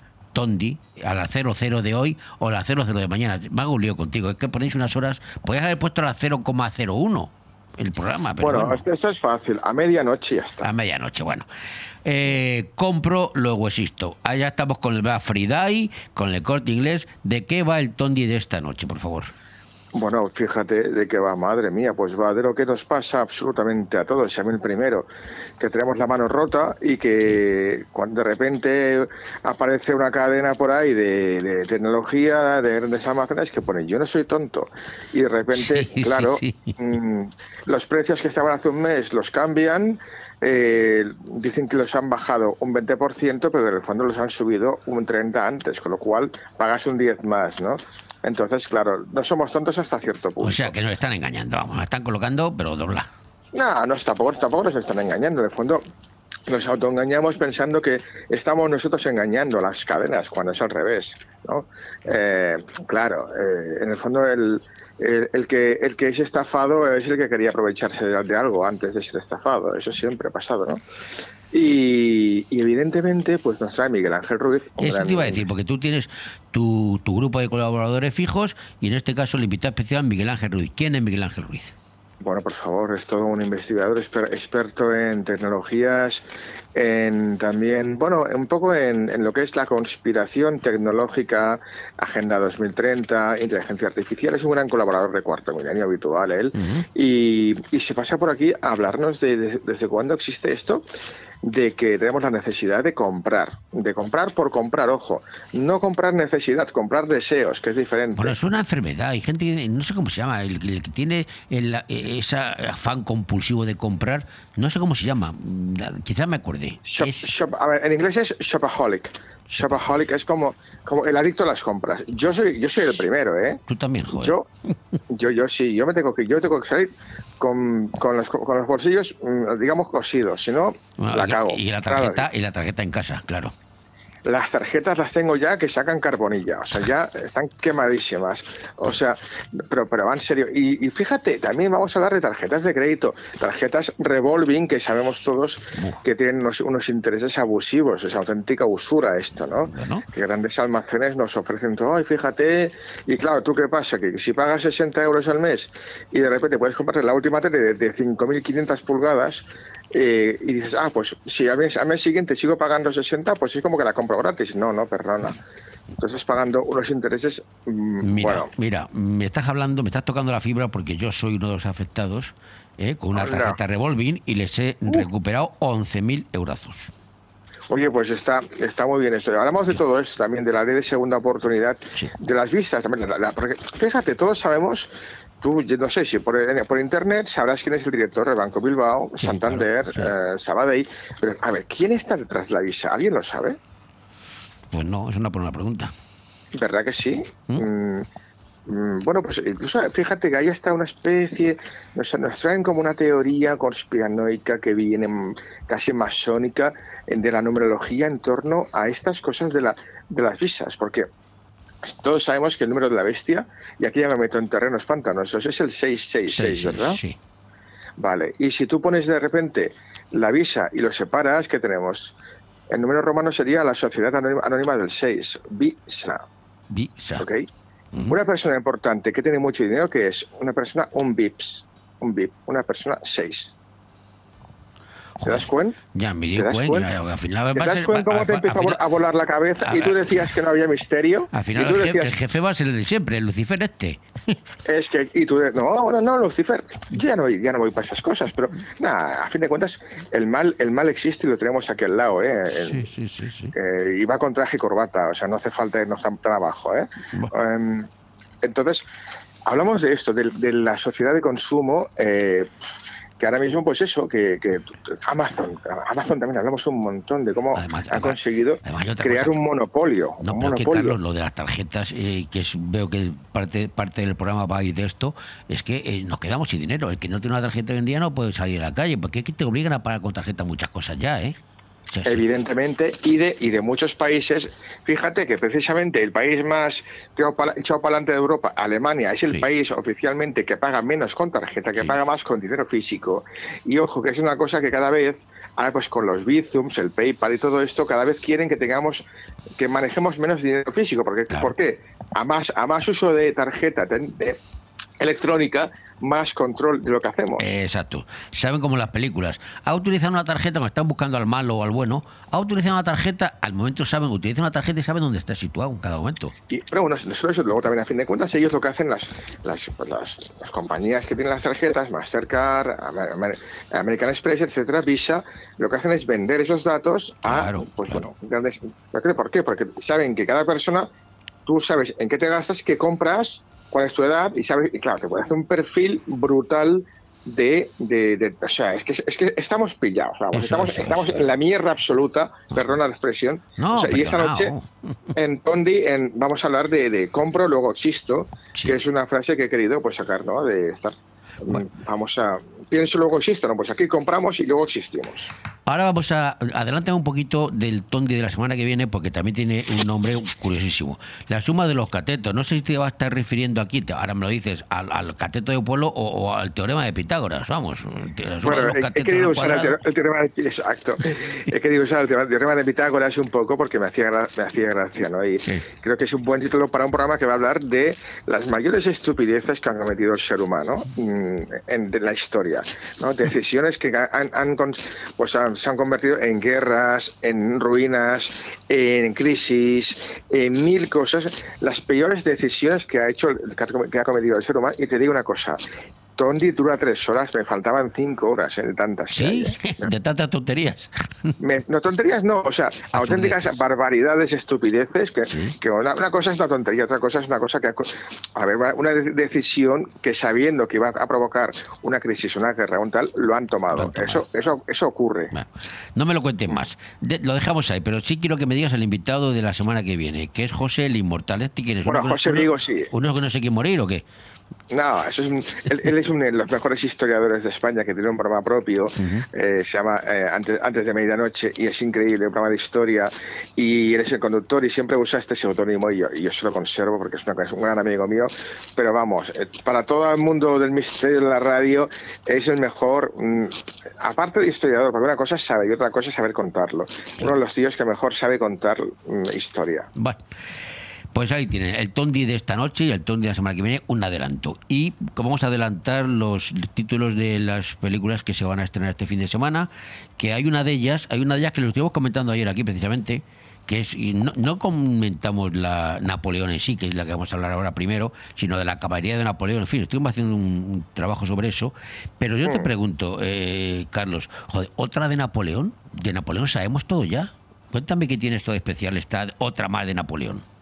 Pues fíjate, no, no creas que no creas que tanto, ¿eh? No se ha hecho una película como Dios manda, cine, pantalla grande, espectacular, con grandes estrellas jamás sobre Napoleón.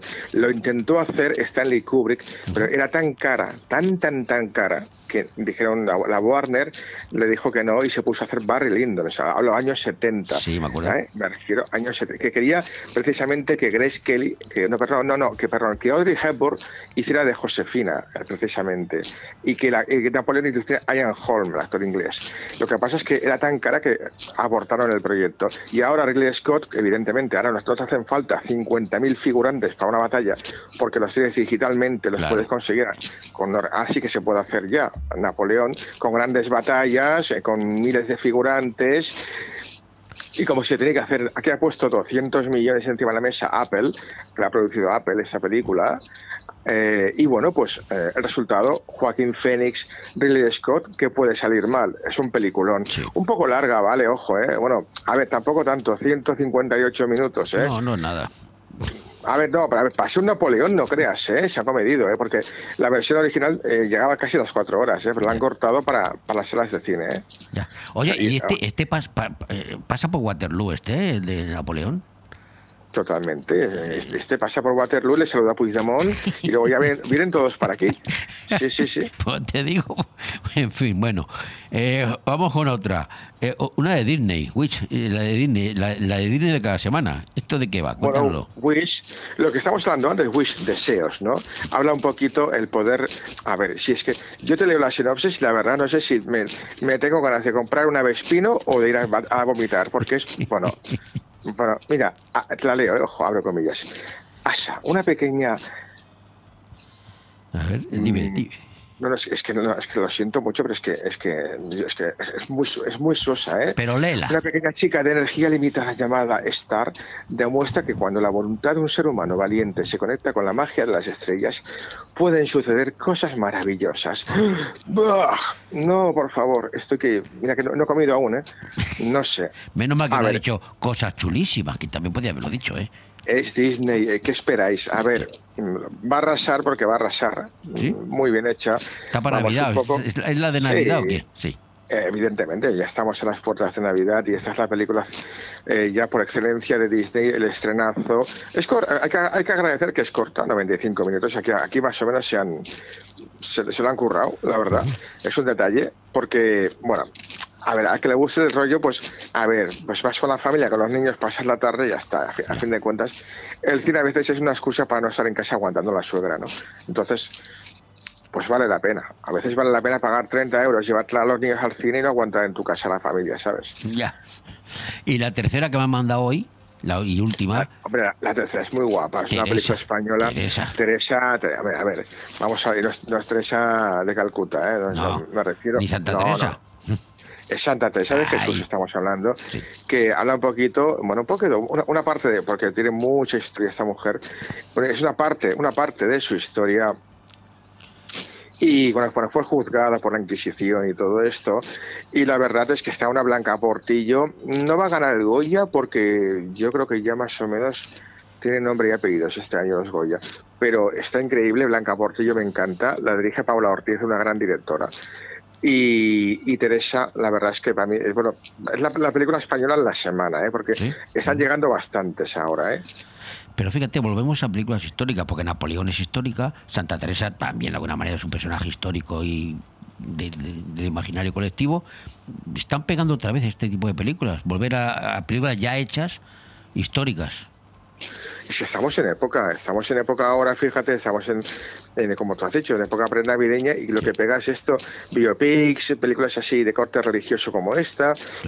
Bueno, pues un poco lo que, lo que nos pide el cuerpo estas fechas, que todos nos queremos sentir un poquito Santa Claus. Pues don Carlos Dueña, feliz Navidad. Muchas gracias, como siempre. Igualmente, por favor, y a la audiencia, un besito, adiós. Y esta noche no me perderé el tondi, de verdad. Eso espero, eso espero, Pero- y, y adiós. de la semana que viene menos, porque lo de los catetos, lo, lo- lo de las tonterías, absurdeces y estas cosas que hace la gente, eh, las cosas absurdas también me llama la atención. Es muy divertido, ya, lo- ya lo veréis. Me tienes enganchado. Gracias, Carlos. Venga a ti, Hasta luego. chao. Adiós. Bon Radio. Nos gusta que te guste. Este viernes 24 de noviembre vuelve la Navidad a Benidorm con el encendido de luces en el Hotel Meliá. No te pierdas el programa en directo de Bomb Radio Benidorm de 12 a 2 de la tarde con Leopoldo Bernabeu, su equipo y un buen elenco de invitados. Recuerda, te esperamos este viernes 24 de noviembre desde el Hotel Meliá Benidorm. Dos por uno en audífonos. ¿Qué? ¡Dos por uno en audífonos! ¿Qué? ¡Dos por uno en audífonos! ¿Qué? Ahora, en Specsavers Audiología, llévese 2x1 en audífonos. Se lo podemos decir más claro, pero no más alto con los nuevos audífonos de Specsavers Benidorm.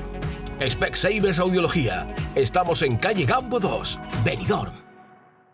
Me encanta Juguetilandia. Llévate los juguetes de la tele a precios increíbles y alucina con nuestras ofertas. Estas navidades disfruta de nuestra zona outlet dentro de la nueva tienda Juguetilandia Finestrat, con más de 500 metros cuadrados. Has escuchado bien, zona outlet con descuentos directos de hasta el 80% y precios de fábrica. Te esperamos en la nueva tienda de Juguetilandia Finestrat, en calle Rafael Alberti, antiguo Bricorama. Y también estamos en juguetilandia.com.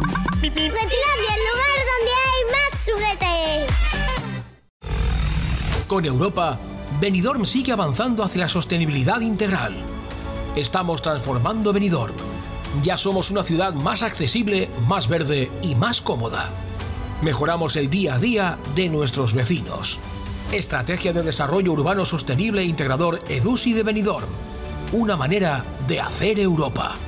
Proyecto cofinanciado por el Fondo Europeo de Desarrollo Regional.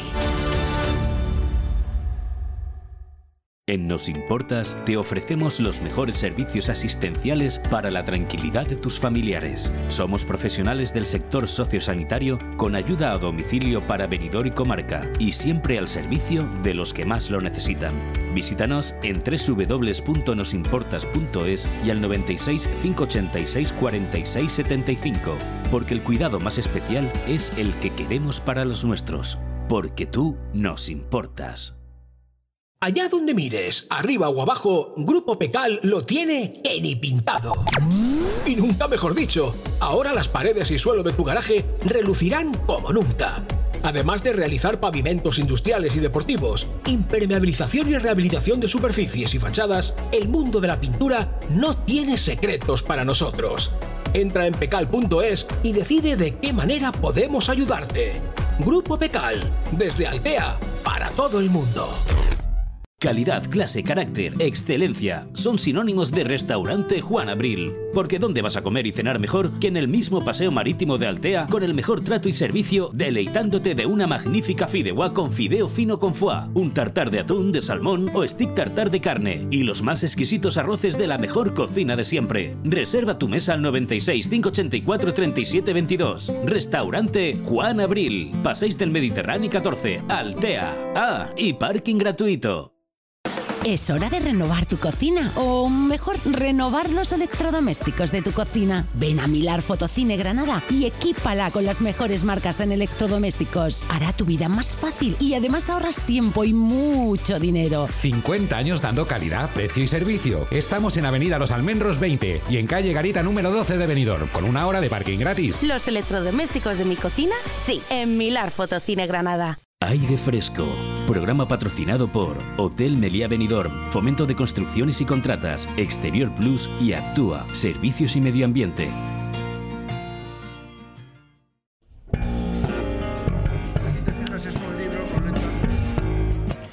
Bueno, pues tengo en mis manos un libro que promete los nombres sobre la arena. El libro nos lo presenta Vicente Ibáñez Ors y de su título tiene Venidor, de pueblo a ciudad, de 1939 a 1959.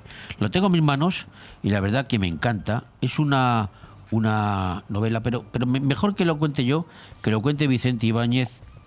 ¿Qué es este libro? Vicente, ¿cómo estás? Buenos Bienvenido. días. Hola Manolo. Pues este libro es de Pere María Ors.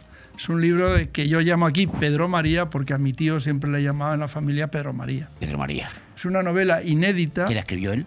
La escribe él en su juventud. Escribe dos novelas inéditas en castellano. Una que se llama Benizalema, es del año 56, 1956. Y otra que es esta, Los Nobles sobre la Arena, del año 1960. O sea, tiene casi 50, casi 60 años. Y la habéis, la has sacado tú a la luz ahora, claro. Sí, la he sacado, pero yo no la había leído hasta el COVID. Yo la leí en el COVID. Es decir, yo la tenía en casa, se la Porque- pasé. pero tenía manuscrito. Sí, yo tenía un- uno de los. Él escribía, Pere María escribía a máquina, con dos dedos. Y, sa- y con una copia de pa- papel de copia. Carboncillo, aquel que había, El papel, carboncillo. carbón. Sí, yo también he hecho así. y yo tenía una copia. Y me decidí en el 2013 a pasarla a ordenador. Busqué una secretaria y esta señorita pasó las dos novelas.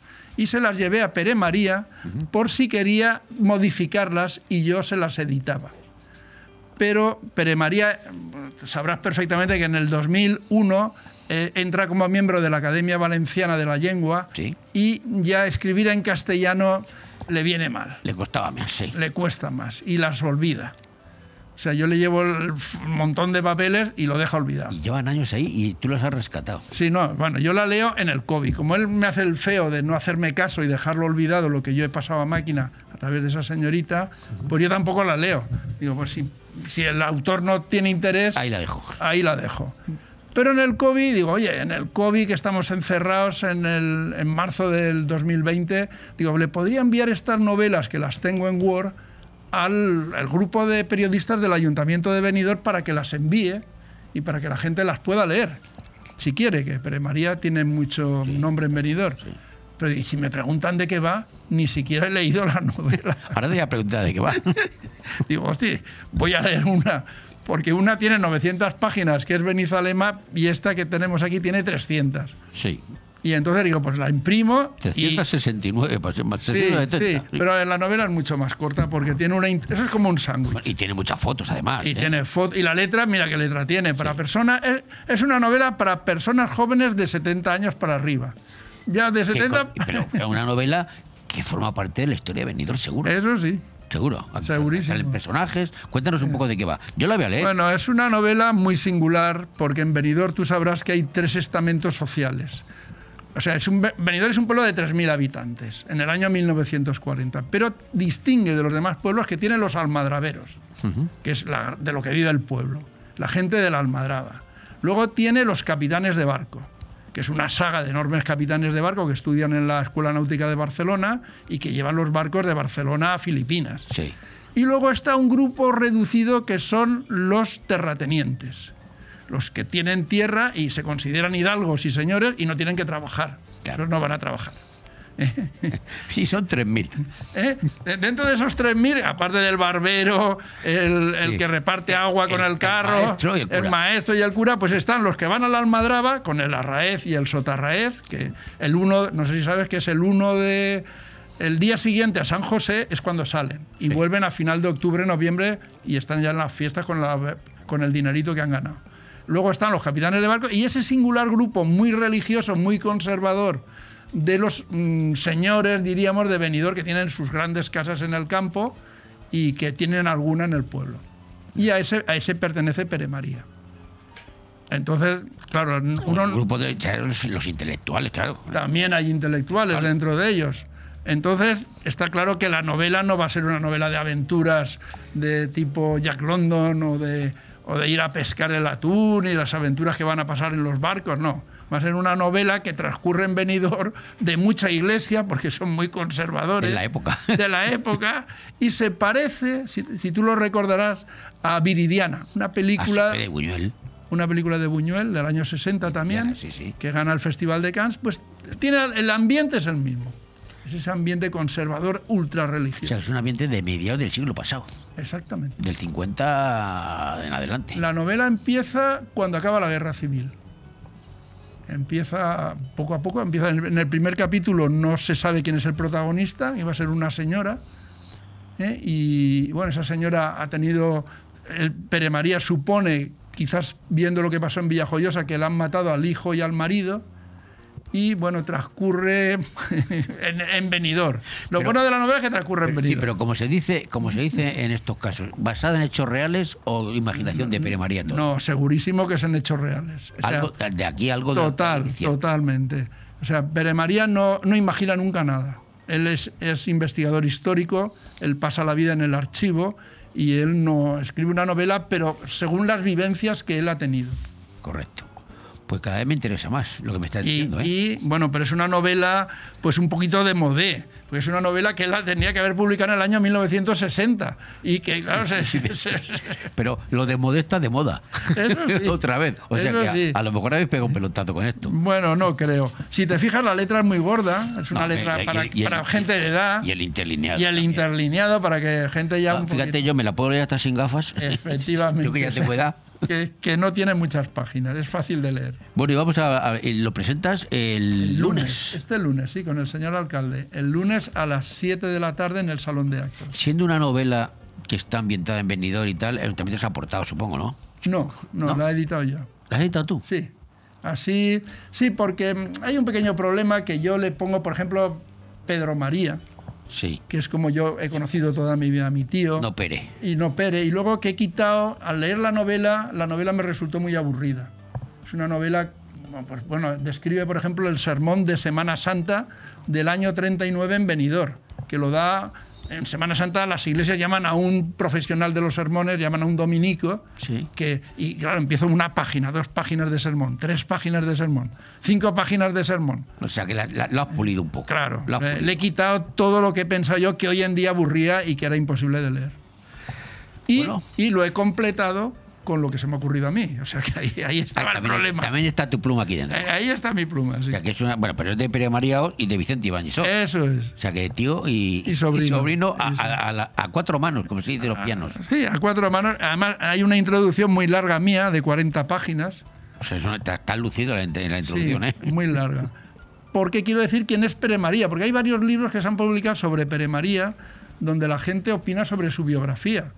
Y yo he que he tenido un trato muy íntimo con él, lo veo de otra manera. Tú lo ves familiar. Eso es. Tú lo ves como tu tío, no como Pere María. Exactamente, como no lo tío. veo como ese pero María serio que da discursos importantes, ¿no? sino como mi tío, simplemente. Y aquí has intentado transcribir de alguna manera el ambiente familiar de él como persona, no como, no como historiador, no como... No, como más, más como persona y cómo él acaba escribiendo estas novelas. ¿Por qué Pere María se decanta? Porque fíjate que ningún capitán de barco, que hay más de 100, ni ningún al capitán de Almadraba, los Arraiz, nadie escribe nada. Es decir, el único que escribe una novela sobre el venidor es Pere María. Es una novela muy singular en ese aspecto. Dices que tenía otra, tenía dos. Tiene otra, sí. ¿La otra? La otra se llama Benizalemac, pero esa tiene 900 páginas. ¿Esa no está editada o sí? No, está sin editar. O sea, es la segunda. La- Primero escribe Benizalema y luego escribe esto. ¿Y también vas a hacer lo mismo con Bueno, de momento estoy agotado. Totalmente agotado. Yo tengo, mi- yo tengo que trabajar y tengo que vivir y esto es un trastorno tremendo. Además, te la, te la ha editado Vicente, Vicente San Juan. Vicente. Sí, sí, sí, es un buen editor. Conocido Y también. la- me ha dado la foto de la portada, la, foto, concretamente. la foto preciosa, ¿eh? Sí, es muy bonita, es de la época del año 30 y es la señora de- es un señor de Alcoy que se llama Mora Carbonell que viaja mucho a Benidorm. Y es un buen fotógrafo, esta es su esposa que está mirando al mar y al fondo la iglesia de Benidorm y la playa del Malpas. Es que te voy a decir una cosa, hombre, la foto es pues, de color sepia, de antiguo. Sí, sí, ve. imitando antiguo, Y- efectivamente. Y, la señora está vestida de la época, no está, ¿eh? Es como la protagonista. La protagonista va a ser una señora de ese estilo. De este estilo. Sí, que vive sola en Benidorm y le va a pasar una serie de aventuras. Como la de Brillana, también lo mismo. Algo así. Por eso te digo que tiene algo que ver con Viridiana. Habéis conseguido incluso hasta en el papel que sea antiguo. Que se, ha- se le da ese matiz. Hasta el color del papel, ¿te das cuenta? Veo que te fijas mucho, más Claro. que yo, ¿eh? pero sí, eso es cosa de San Juan. Claro, eso es es de un- cosa de Vicente es San un Juan. fenómeno. Este es un, un color de papel, papel ya gastado, papel antiguo. Que se queda amarillo, ¿no? Con Sí, el tiempo que- se va quedando que la- la amarillo. han rescatado de una biblioteca. Eso igual. es, eso en lugar de que la- Bueno, la- mira, por ejemplo, aparece esta foto que la tienes en la página 112, que son, mírala, que es una foto curiosísima. A ver si encuentras la 112. Sí. La 112. Sí. Esos son los padres de Pere Ah, María. los padres. El día de su boda. Amalia Bosch y, Giberos y- e Ignacio Ors. Ignacio Ors Salvá. Porque el padre, la madre de don Ignacio Ors Salvá es de Altea, es la familia Salvá. Una familia muy importante de Altea. Y el, el día de la boda en 1920. Sí, sí, por ejemplo. Entonces tiene, tiene esas cosas curiosas. Porque Pere María, en esa señora que describe y que es la protagonista, cuando es joven se inspira en mi madre. Ajá. Se inspira en su hermana Josefina, que va a quedar viuda de un juez y que va a tener un niño pequeño que soy yo. Entonces la, O sea que tú, la también prota- sales, tú también sales aquí. la, prota- el eh, que la, la protagonista de joven es, es mi madre y yo. Ya, ya, ya, ya. ¿Y entonces qué hago yo? Pues que al rehacer la novela hago que Pere María aparezca en dos ocasiones, de joven. Entonces Pere María va, a ser protagonista de su propia Que novela. hace un cameo, como se Hace dice, un como cameo, en el cine, hace un cameo en, Hace su, dos cameos. en su propia obra. Exactamente, no, no sé cómo se lo tomaría. Oye, pues me encanta, de verdad, y te prometo que la voy a leer, Bueno. pero cuando acabe la que tengo, que la tengo en marcha, Sí. me la voy a leer porque me, me, me gusta la historia de Benidorm y esto es parte de la historia de Benidorm, la verdad. Sí. También aparece en un cameo pequeñito Silvia Plath. Algo que, como ella viene a Benidorm en el año 56, y yo escribo dos capítulos, que es el 4 y el 20, esos no estaban en la novela, los escribo yo, porque Pere María es heraldista, le gusta mucho la historia, eh, los títulos nobiliarios, pero el turismo ya lo ve algo vulgar. En aquella época, hablar, hablar de venidor ahora comparado con el 50 y tantos. Sí. Entonces, yo consi- consideraba que tenía que haber un capítulo donde el turismo empieza a funcionar en Benidorm y en ese capítulo aparece Silvi- Silvia Plaza, obviamente. Claro, pero yo te quiero preguntar como familia, que eres de como sobrino de Pere María, eh, cuando, porque él vio el despegue de Benidorm. Cuando empe- se transformó de ese pueblecito de 3.000 con tres estratos sociales que tú me has dicho antes, a lo que se ha convertido ahora. ¿Qué pensaba él? ¿Qué veía? ¿Qué decía? Bueno, Pere, Pere María llega un momento en que no quiere venir a Benidorm. No quiere. Es decir, sí, sí, desde el año 65 él no vuelve nunca a Benidorm. Si vuelve de Valencia, porque él tiene su casa en Valencia, en el- la plaza del Mercado ¿Pero de por qué no Colón. quería volver? ¿Por alguna razón? Bueno, él, a- él aduce siempre, que se lo hemos preguntado, que como em- está haciendo su colección de cuadros que luego va a regalar a la Generalitat, en verano justamente, que es cuando él venía, el portero se va, el portero de su casa. Y se van también todos los que habitan en ese... y tiene miedo de que le roben. Y entonces él se queda allí como de guardián. Yo supongo que hay algo, hay un trasfondo que él no quiere decir, pero que nunca sé exactamente por qué no ha vuelto nunca a Benidorm. Es un misterio, sí. Porque es un chic del poble. Es un chic del pueblo, sí. Sí, sí. Pero no deja nada al pueblo. Ya, es muy ya. curioso que todo lo deja la Generalitat, los libros a la, a la- a la Biblioteca Valenciana, los cuadros al Museo Pío V, eh, los muebles al Palacio, al, al- al Palacio de, de Belvedere. Lo deja todo excepto los seis tapices. Bueno, y ahora esto. Y ahora eso que lo hago yo. ¿Qué haces tú? Pues, pues Vicente Ibáñez Or, sobrino Eh. de Pere María, de Pedro María, como pones tú aquí, Pedro Bueno, en, en ese momento se le- yo le llamo Pedro. Ah, Pedro. Pedro va a cambiar, sobre todo en el 21, en el, en el 2001, cuando le nombran académico de la lengua valenciana. Cambia el chip. Cambia el chip y ya todo lo hacen valenciano. Se hace, se hace más valencianista. Más valenciano. Ten en cuenta que en 1962 se publica Joan Fuster Nosaltres el Valencians. Y ahí empieza a arrancar ya ese movimiento de resurgir de la lengua valenciana y que Pere María pues, es un, un admirador y, un, y, le, y le gusta. Pues muchísimas gracias, Vicente, por traernos este fantástico libro que se presenta, repito, el lunes, el lunes próximo a las 7 de la tarde en el Salón de Actos del Ayuntamiento y que promete, y me lo voy a leer porque me encanta a mí estas, estos libros de novelas y... Es una novela, ¿eh? Sí, novelada, historia novelada. No, no sé si no es una gran novela, pero bueno, tiene la ventaja de que los protagonistas son todos del pueblo. Claro, y además que conoce la zona. Efectivamente, las calles que se nombran, los, los Sí, sí, lugares. sí, sí, no, apar- Eso, aparte eso que en yo- Benidorm no existía, ese tipo de novela. A mí también me gusta la historia de Benidorm, ¿eh? pues yo conocí a Benidorm hace años ya, hace cuarenta y tantos años, que no era lo que era ahora, pero claro, ni por supuesto lo que se refleja aquí. Entonces me interesa, me interesa. Muchísimas gracias, Pues Vicente. de nada, y estaré mano a mano con el señor alcalde. Pues bueno, pues le das Como saludo. estoy mano a mano contigo, pues estaré mano a mano con él. Bueno, él también habla muy bien valenciano. Se le entiende poco en español. Y, y en valenciano tampoco mucho, pero bueno. Muy bien. Pero ahí estará. Venga, muchas gracias. Bon Radio. Nos gusta que te guste. Vuelve la campaña Bono Consumo Finestrat para ayudarte con la vuelta al cole y las compras de Navidad. Del 1 de septiembre al 15 de diciembre, adquiere tus bonos de 10, 20 y 50 euros y paga la mitad. Los podrás gastar en establecimientos comerciales de hostelería y restauración de Finestrat adheridos a la campaña. Organiza Ayuntamiento de Finestrat con el apoyo de Diputación de Alicante. Vuelve el bono consumo a Finestrat. Porque en Finestrat lo tienes todo. Cuando necesitas llevar tu coche al taller, siempre te surgen dudas, pero eso es porque no conoces los talleres multimarca Eurorepar Pérez Pascual. Chapa, pintura, mecánica, profesionales con más de 50 años de experiencia. Somos referente en Benidorm y la Marina Baixa. Además, si reparas tu vehículo con nosotros, podrás disfrutar de un vehículo de cortesía sin coste. Pérez Pascual Eurorepar, tu taller de confianza. Visítanos en Avenida Alfonso Puchades número 25, Benidorm. Bon Radio. Nos gusta que te guste.